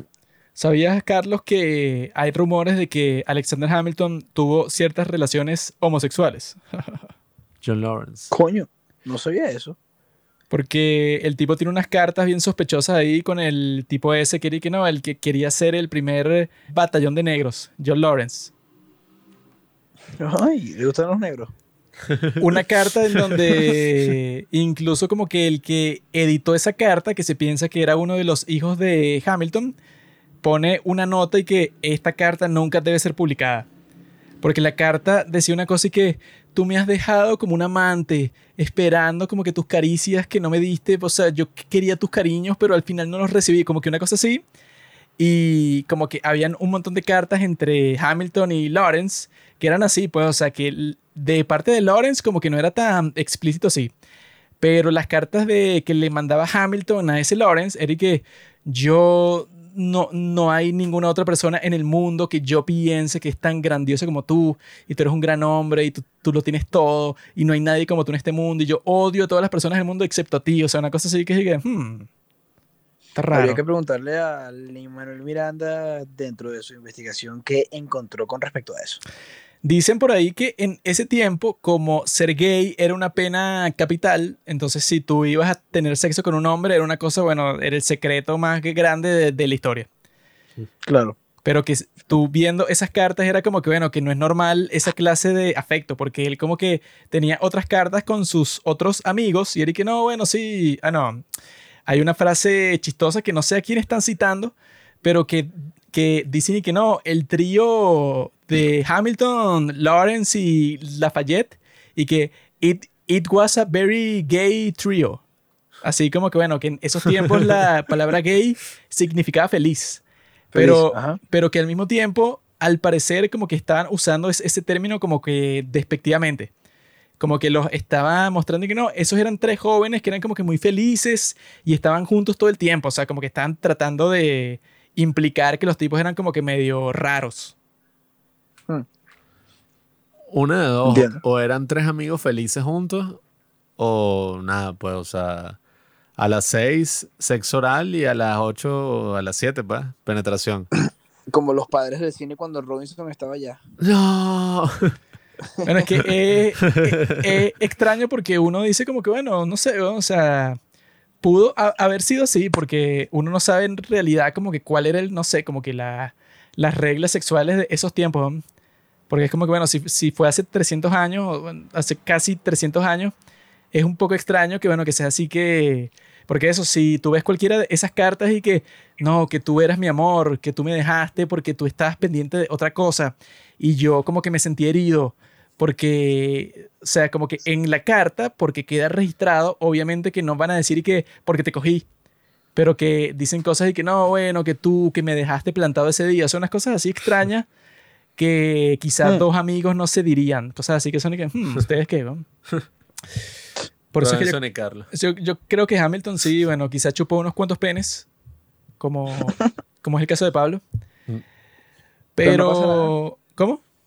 No pasa nada, no pasa nada. Claro, eso ya el día de hoy. Bueno, homofóbico. Ya el día de hoy chupar unos cuantos penes es lo más normal que puedes hacer. Bueno, hay gente que hace, bueno, todo tipo de barbaridades. Pero yo creo eso, pues, o sea, yo volviendo a ver esta obra de teatro, este musical tan genial, eso yo sentí un montón de cosas, pues, o sea, viéndolo así, sobre todo en cuanto a las canciones y en cuanto sobre todo eso a la estructura, que uno dice, ay, este maldito, ¿cómo se le ocurrió todo eso? Así como que no, bueno, en esta canción es sobre el, último momento de Washington como presidente y entonces hay una, parte en donde él como Hamilton lee lo que él escribió para el discurso final de Washington y luego Washington está cantando encima de ese discurso. O sea, como que el tipo, no sé. A mí lo que se me ocurre es que el tipo para llegar hasta ese punto, bueno, se habrá leído, no sé, todos los libros sobre el tema, o sea, biografía de Hamilton, de Washington, de todos los personajes, hasta que llegó hasta el punto que fue que, bueno, ya yo sé todo sobre esta gente, ¿no?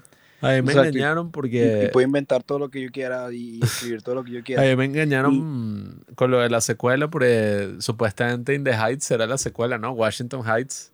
Qué idiota. Era la historia de Washington.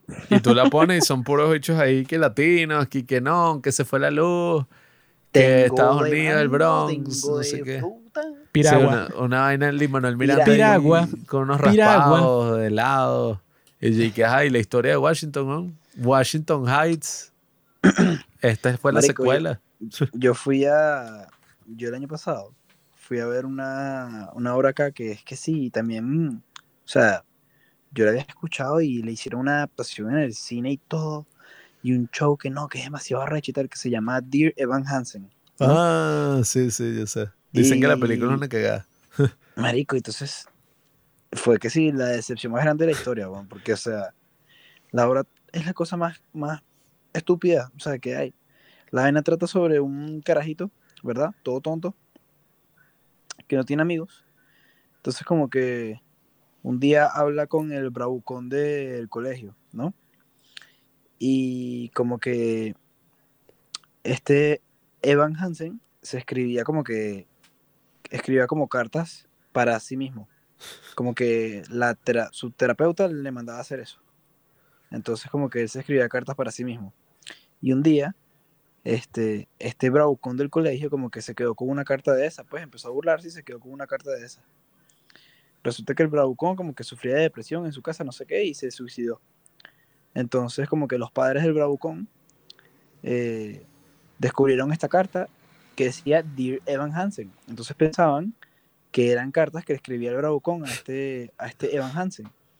Entonces los padres todos tristes pensaban que el Bravucón era amigo de Evan Hansen y querían como que saber toda la información de la vida esta del Bravucón que no conocían.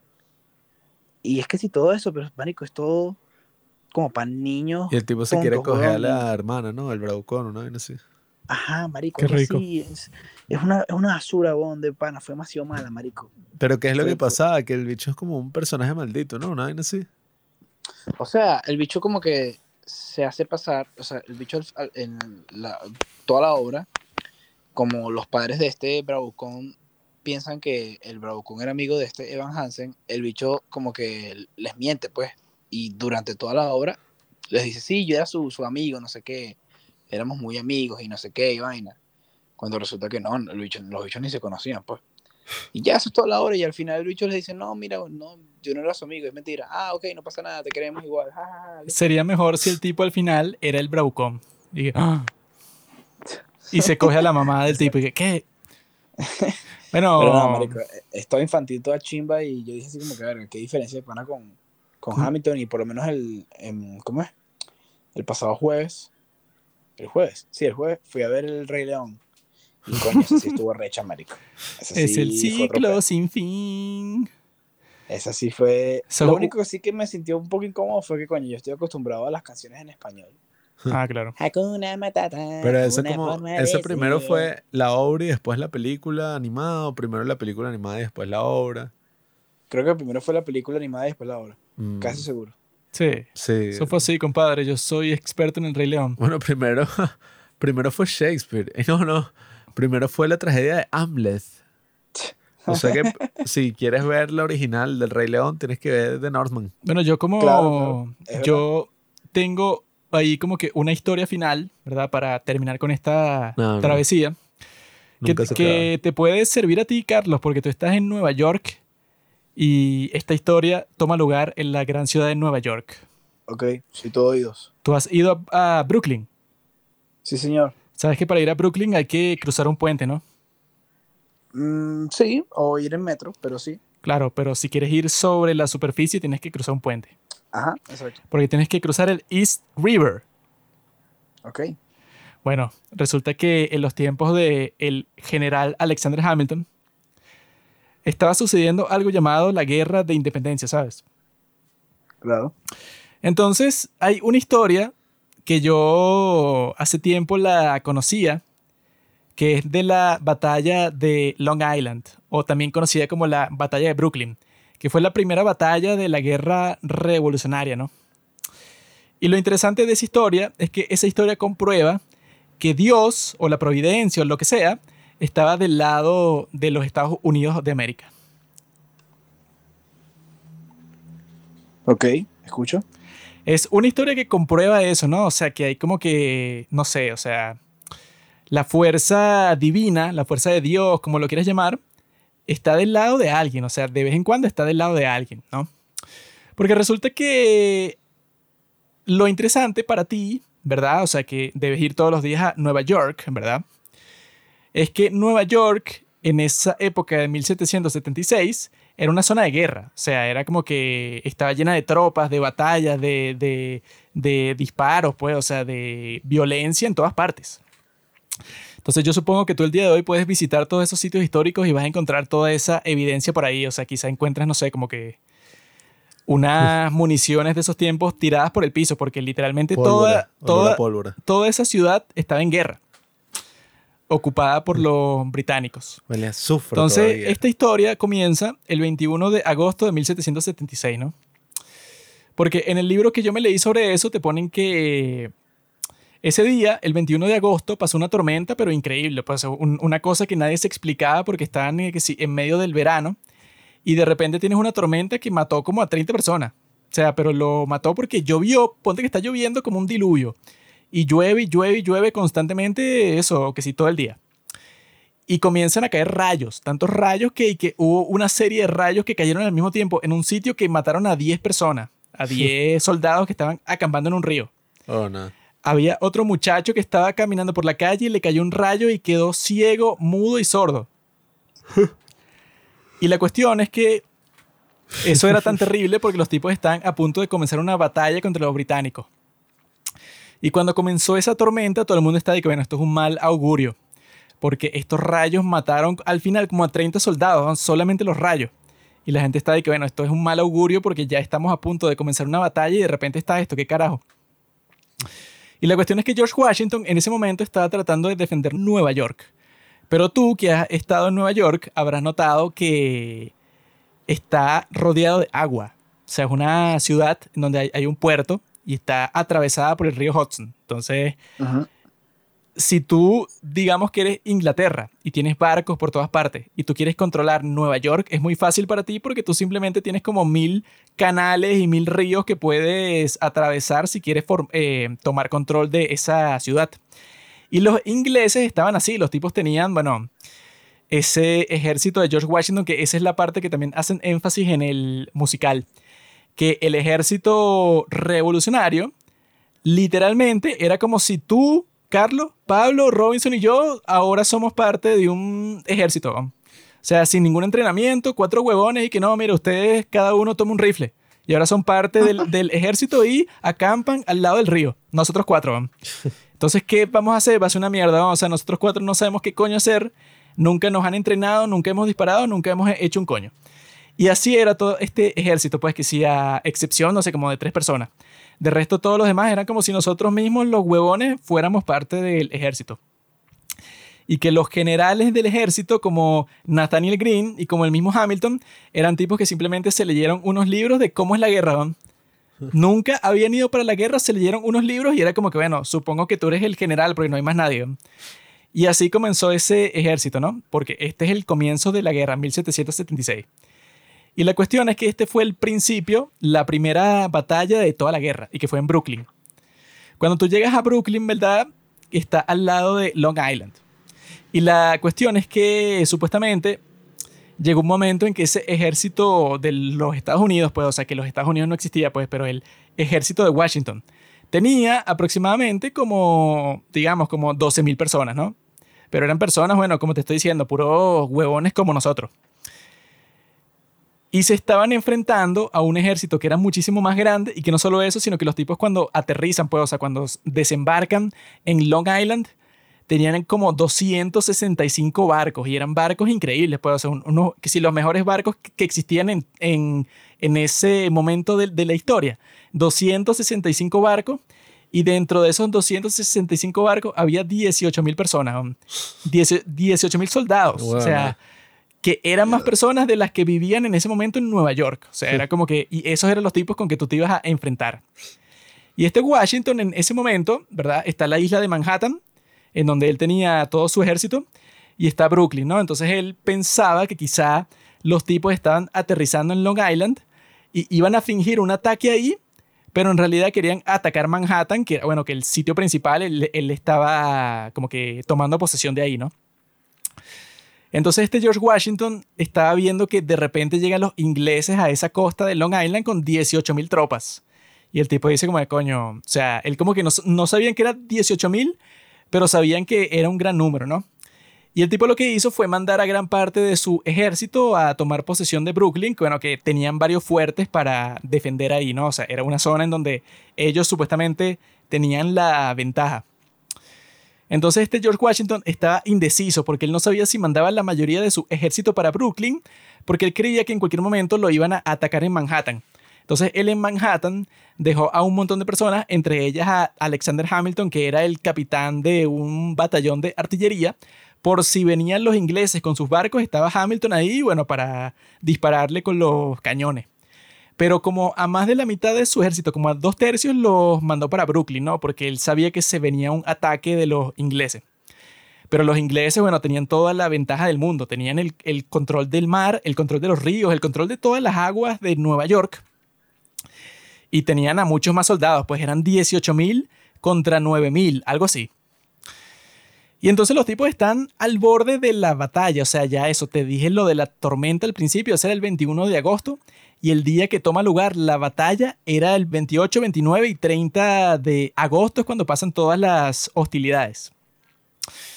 Y entonces lo, que pasa ahí es que este Washington, ¿verdad? Va, va, para Brooklyn, entonces el tipo está revisando el estado de su ejército.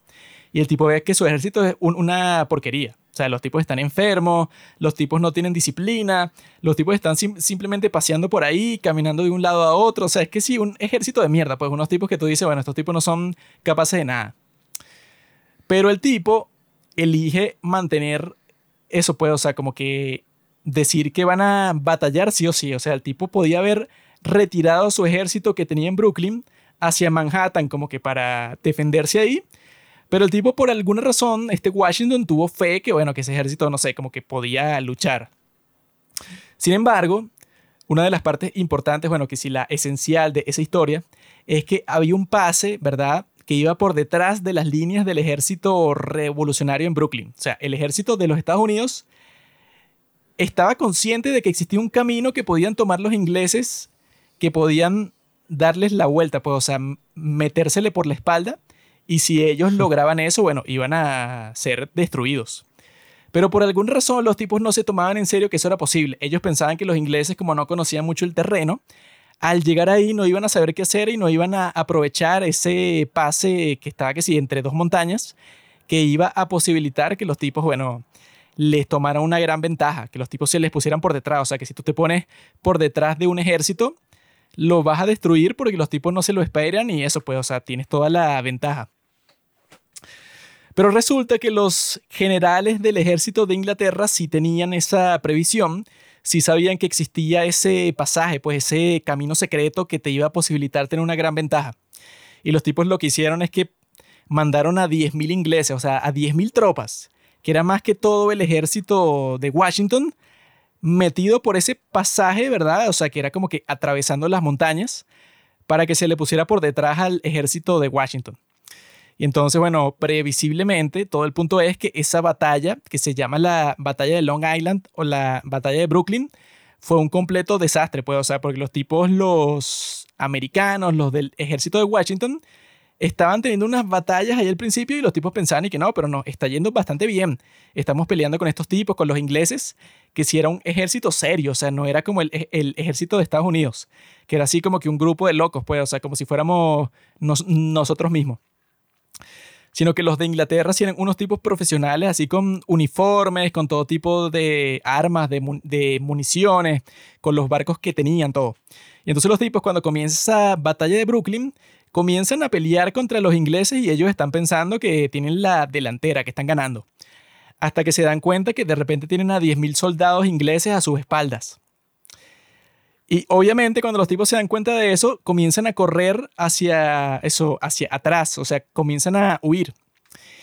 Comienzan a huir hacia unos fuertes que ellos tienen en Brooklyn, detrás de los cuales se podían refugiar, porque claramente, bueno, iban a perder la batalla completamente. O sea, los tipos no se dieron cuenta de que los ingleses sabían que existía ese camino secreto y por ese camino secreto metieron a 10.000 tropas y cuando los gringos se dieron cuenta de eso, ya era muy tarde y bueno, los masacraron. O sea, eso fue una masacre completa. Los tipos, creo que los ingleses al final, entre muertos, eh, heridos y desaparecidos, tenían como 400 personas, mientras los estadounidenses tenían como al triple.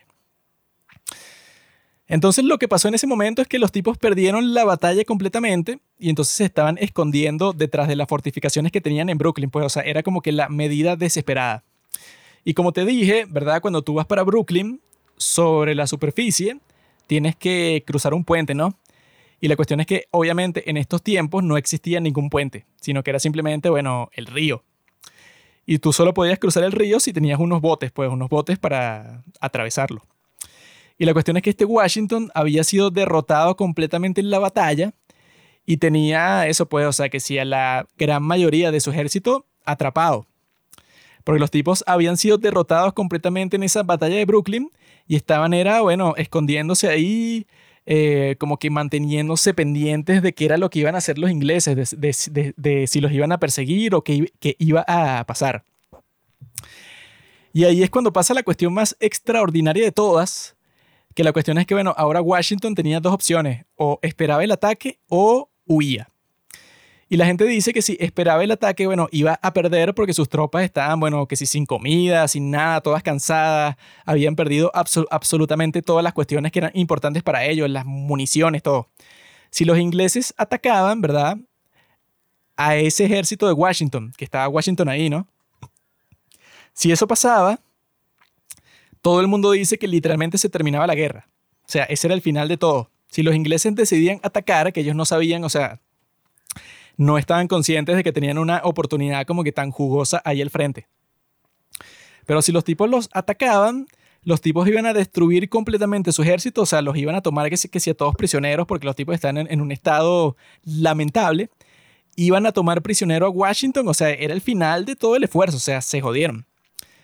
Y ahí fue que este Washington se le ocurrió hacer una locura que era lo que eso, el tipo decide retirarse. O sea, el tipo estaba con todo su ejército en Brooklyn y tenía que cruzar el río este hacia Manhattan, que era en donde estaba el resto de su ejército, y era una zona en donde se podía defender mucho mejor, ¿no? Pero la cuestión es esa, pues, o sea, como los ingleses tenían el control de todos los mares, debían existir unas circunstancias muy particulares para que tú te pudieras retirar, porque la cuestión era que, bueno, era de noche. Y si tú querías cruzar ese río, ¿verdad? En cualquier momento, si los ingleses se daban cuenta que tú lo estabas cruzando, llegaban los tipos con sus barcos y sus cañones y te destruían y ya, o sea, como que casi que bajo cualquier circunstancia, tu ejército iba a ser destruido. Tenía que ser como que la suerte del mundo, pues, o sea, que, que seas la persona más suertuda de todo el mundo para que la retirada tenga éxito.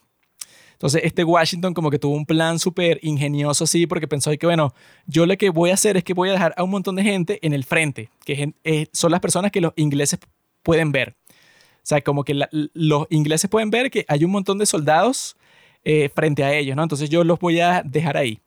Pero el resto de los soldados yo les voy diciendo que, mire, vengan para atrás, o sea, que vayan cruzando el río poco a poco, en total oscuridad, nadie puede hablar, o sea, tiene que ser lo más silencioso del mundo. Y la cuestión es que el factor principal que les permitió a ellos escapar y que, bueno, si no hubieran escapado, los Estados Unidos hubieran dejado de existir, pues, o sea, los ingleses hubieran ganado esa guerra, pero súper fácilmente. La razón por la que ellos podían escapar, o sea, porque estaban contra el ejército de Inglaterra de un lado y del otro lado estaba el río. O sea, era como que la barrera que les impedía escapar. Por alguna razón el viento estaba soplando hacia el norte. Entonces eso hacía que los barcos ingleses que estaban en el norte no podían ir para el sur, que era donde estaba el río, porque tenían el viento en contra. La cuestión era eso, pues los tipos estaban dependiendo literalmente de que el viento soplara en esa dirección. Si el viento dejaba de soplar en esa dirección, los barcos de los ingleses, que eran un montón, iban a venir y los iban a bombardear y se iba a terminar la guerra y ya, o sea, en la primera batalla de la guerra revolucionaria se iba a terminar la guerra, o sea, iba a ser la guerra más corta de la historia por alguna razón, que por eso es que estoy diciendo que, bueno, que parece que Dios estaba del lado de los Estados Unidos, el viento durante todo ese tiempo siguió soplando hacia el norte, lo que significaba que los ingleses no podían usar sus barcos, pues. Y entonces los tipos fueron sacando las tropas poco a poco de Brooklyn, poco a poco, poco a poco, así. Y la cuestión es que para que eso funcionara tenía que ser la retirada perfecta, o sea, que se dicen que es uno de los movimientos militares más difíciles que hay, una retirada porque todo tiene que ser como que demasiado ordenado para que funcione o, si no los van a matar a todos. Y la cuestión es que hubo como que una confusión, porque como que vino un general, ¿verdad? Uno de los tipos que eran los más confiados de Washington, y el tipo fue para los que estaban encargados de que eran los que tienen que estar en el frente para que los ingleses no se den cuenta. Y entonces el tipo como que no entendió bien la orden de Washington y se le acercó a los tipos y que, mira, Washington dice que ya, que ya se pueden venir, que ya es momento de cruzar el río. Y los tipos le decían y que, ah, pero ¿cómo va a ser si los tipos empezaron hace muy poco a cruzar y nuestro trabajo es mantenernos aquí la, la mayoría del tiempo? O sea, obviamente que no es nuestro turno de cruzar, nosotros nos tenemos que quedar aquí para que los ingleses no sepan que esto está pasando. Y el tipo le dice que no, pero es verdad, esta es la orden de Washington, vengan conmigo. Y los tipos le creen a ese tipo y lo siguen. Y en plena noche, eran como las 3 de la mañana, los tipos se encuentran a Washington. Y Washington le dicen, ¿qué coño hacen aquí, weón? Y los tipos le dicen, bueno, este tipo nos acaba de decir que tu orden era que ya nosotros nos podíamos ir.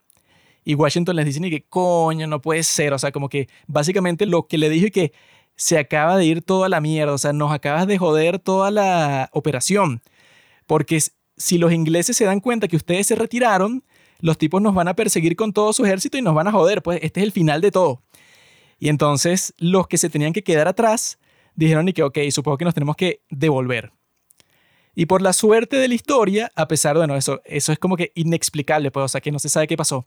No se sabe por qué carajo los tipos que se estaban quedando ahí haciendo el teatro, que no se estaban retirando, pues, o sea, que se estaban manteniendo en su posición, los tipos se fueron como por una hora y los ingleses no se dieron cuenta. Que la cuestión es que, bueno, si un ejército, bajo cualquier contexto se da cuenta de que tú, estás que tú te, te, estás retirando, te persigue porque mientras corres, ¿verdad? Hacia atrás, o sea, mientras te retiras, eres muy fácil de matar. Pero por alguna razón estos tipos no se dieron cuenta y cuando los que se fueron, cuando no tenían que irse, se devolvieron, todo siguió como si nada, pues, o sea, los ingleses no se habían dado cuenta. Y la cuestión es que el viento siguió soplando hacia el norte, pues, o sea, que esa era la única condición que existía para que los tipos pudieran escapar porque si el viento dejaba de soplar hacia el sur, hacia el norte, eso se jodían. Entonces, mientras está pasando todo eso, o sea, que es de noche, los tipos no sé cómo coño estaban haciendo para cruzar el río sin, o sea, porque antes de que existiera la electricidad generalizada, tú ves que, bueno, que la noche en la antigüedad, tú no ves nada. O sea, yo, yo me acuerdo cuando aquí en Venezuela hubo el apagón general en donde literalmente no había luz en toda la ciudad, o sea, que tú veías por, por la ventana y ni siquiera podías ver el edificio del frente. O sea, estaba tan oscuro que no veías nada. O sea, como que la noche total, cuando no existe electricidad, como era ese día que todas las luces en toda la ciudad están apagadas al mismo tiempo, tú ni siquiera podías ver el edificio del frente. O sea, estaba tan oscuro que no lo podías ver. Entonces se supone que los tipos cuando estaban cruzando el río, no, no, o sea, no sé ni cómo coño lo hicieron, pues, o sea, no podías ver nada. Y los tipos mientras están en, en eso, obviamente, como todo está oscuro, el cruce es súper difícil y se les hizo casi imposible. Y como todo estaba tan lento, porque claro, era, en el medio de la oscuridad, se hizo de día. O sea, y ya se jodieron porque cuando era de día era muy fácil ver a los tipos que estaban cruzando el río. Y si los ingleses te veían, simplemente llegaban con su ejército y te destruían. Pues, o sea, eran como que existían todas las posibilidades del mundo para destruirte. Y ahí fue que pasó la cosa que, bueno, que eso, que es importante ver que comprueba que como que Dios estaba del lado de los Estados Unidos. Porque resulta que cuando se hace de día, de repente llega una neblina súper espesa, que dicen que era tan espesa que tú ni siquiera podías ver al tipo que tenías al lado. O sea, si la persona que tú tenías al lado estaba como que a dos metros de ti, no lo veías. Y la neblina se mantuvo ahí hasta que ellos terminaron de, cruzar el río que la leyenda cuenta que, bueno, que Washington fue uno de los últimos hombres de, en cruzar porque el tipo estaba preocupado de eso, pues como que de asegurarse que todo su ejército cruzara. Y eso, bueno, esa historia es completamente increíble, pues, o sea, que los tipos, em, a pesar de que eso era que si las circunstancias más adversas del mundo, cuando incluso se hizo de día, que a plena vista cualquiera se podía dar cuenta que los tipos estaban cruzando sin defenderse, pues, o sea, los tipos estaban como que totalmente cansados, sin haber comido ni dormido como por cuatro días, y de repente estaban cruzando el río, pero de la nada salió esa neblina, o sea, esa nube gigante que los cubrió. Y ellos dicen, pues, o sea, como que hay diarios de los soldados que formaron parte de eso, que cuando los tipos llegan a la otra orilla, que es la isla de Manhattan, de repente la niebla se disipa y ellos desde esa otra orilla pueden ver a los ingleses del otro lado, eso pues en, en Brooklyn, los tipos que los estaban persiguiendo. Entonces yo creo que eso, pues que esa es que sí, una de las historias más increíbles de, de toda esa guerra, porque todo el punto es que si cualquier cosa salía mal, o sea que al parecer salieron varias cosas mal, técnicamente si cualquier cosa salía mal, iban a ser aniquilados por los ingleses. Y si eran aniquilados por los ingleses, como ese era el único ejército que tenían los Estados Unidos, porque los tipos estaban en un estado totalmente miserable, se terminaba la guerra. En el primer año de la guerra, que duró siete años, eso, tuvieron esa oportunidad de oro en donde los iban a terminar por completo, que luego como que los generales ingleses al principio pensaron que era una victoria porque los tipos huyeron de Brooklyn, en donde los tipos tenían varios fuertes, varias fortificaciones y tal.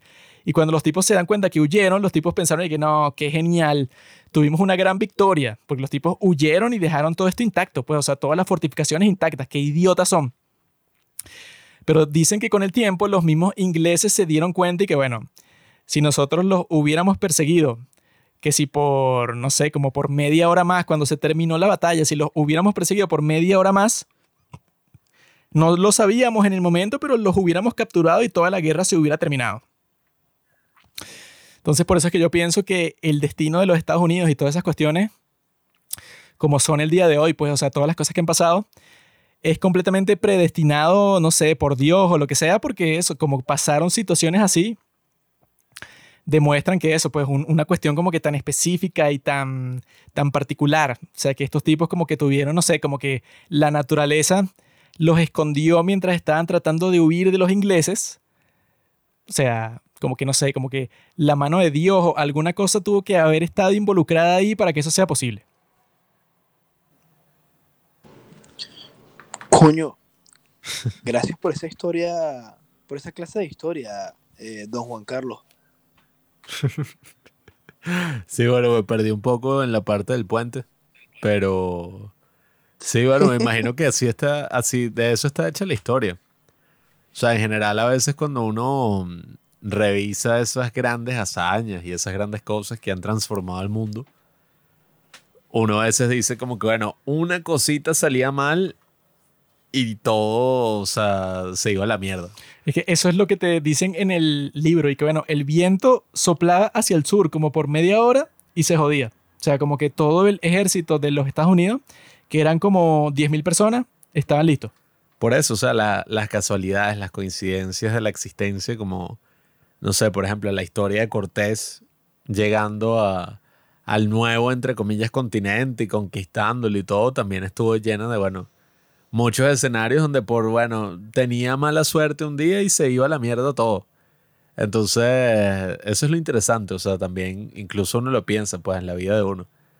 Una cosa cambia, o sea, una cosa que uno no puede, con, no sé, o sea, controlar, el aire, el clima, eh, no sé, cualquier cosa cambia y bueno, nuestras vidas también podrían cambiar. La moraleja de esa historia es que no te tienes que preocupar por nada porque simplemente Dios está detrás de todo. O sea, que tú dices, no, que yo voy a poder acertar, eso no importa, porque al final existen tantos factores de si algo va a tener éxito o no que da igual, o sea, como que las cosas que tú piensas que son importantes en realidad no son importantes porque hay 10.000 otras cosas que tú no estás viendo porque eres una sola persona que determinan todas las cuestiones que podrían pasar. Y tú, Carlos, como vives en esa zona, podrías visitar fácilmente. O sea, de eso sí deben existir mil, no sé, museos o, con decoraciones o lo que sea.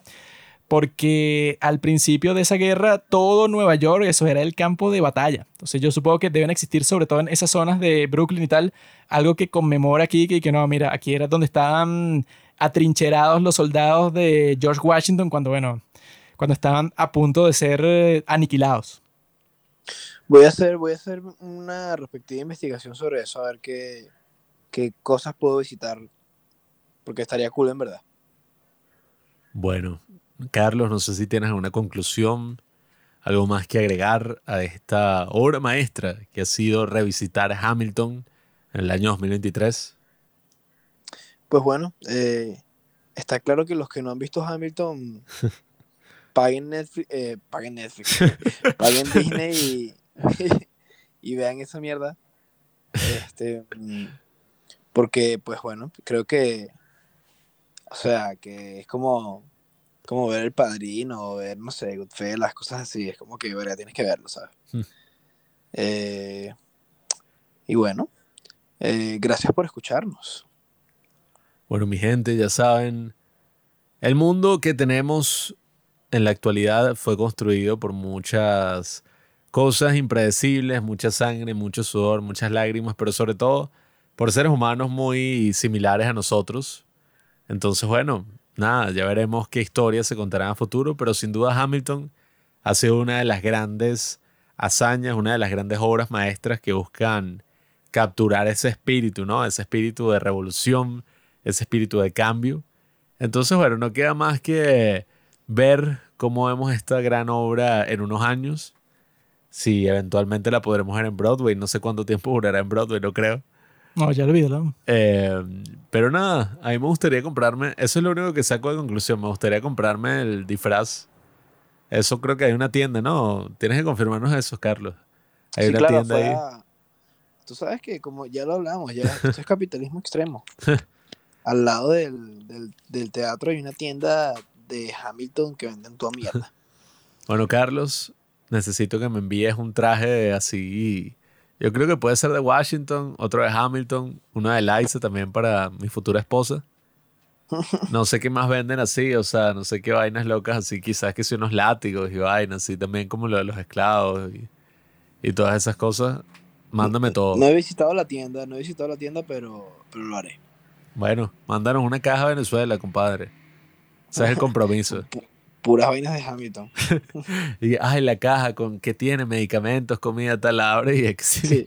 los souvenirs más bizarros de Hamilton posibles. Un aire y toda rebuscada. Yo lo que más quiero que me mandes de Hamilton es la actriz que hace de Eliza. Ah. Es una sución.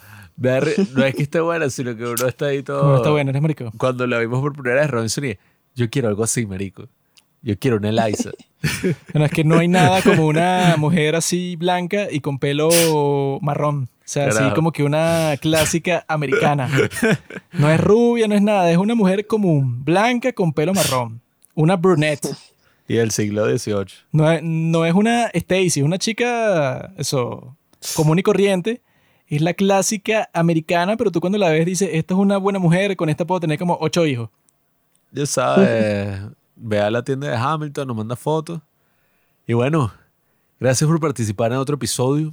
Vamos a ver qué nos depara el futuro. Y bueno, estamos ahorita, si estás escuchando esto, esto sale el miércoles, todavía tendrías, bueno, mentira, tendrías un día, si es que estás escuchando esto. No, ya no tendrías porque se va a avisar el 18, que es martes.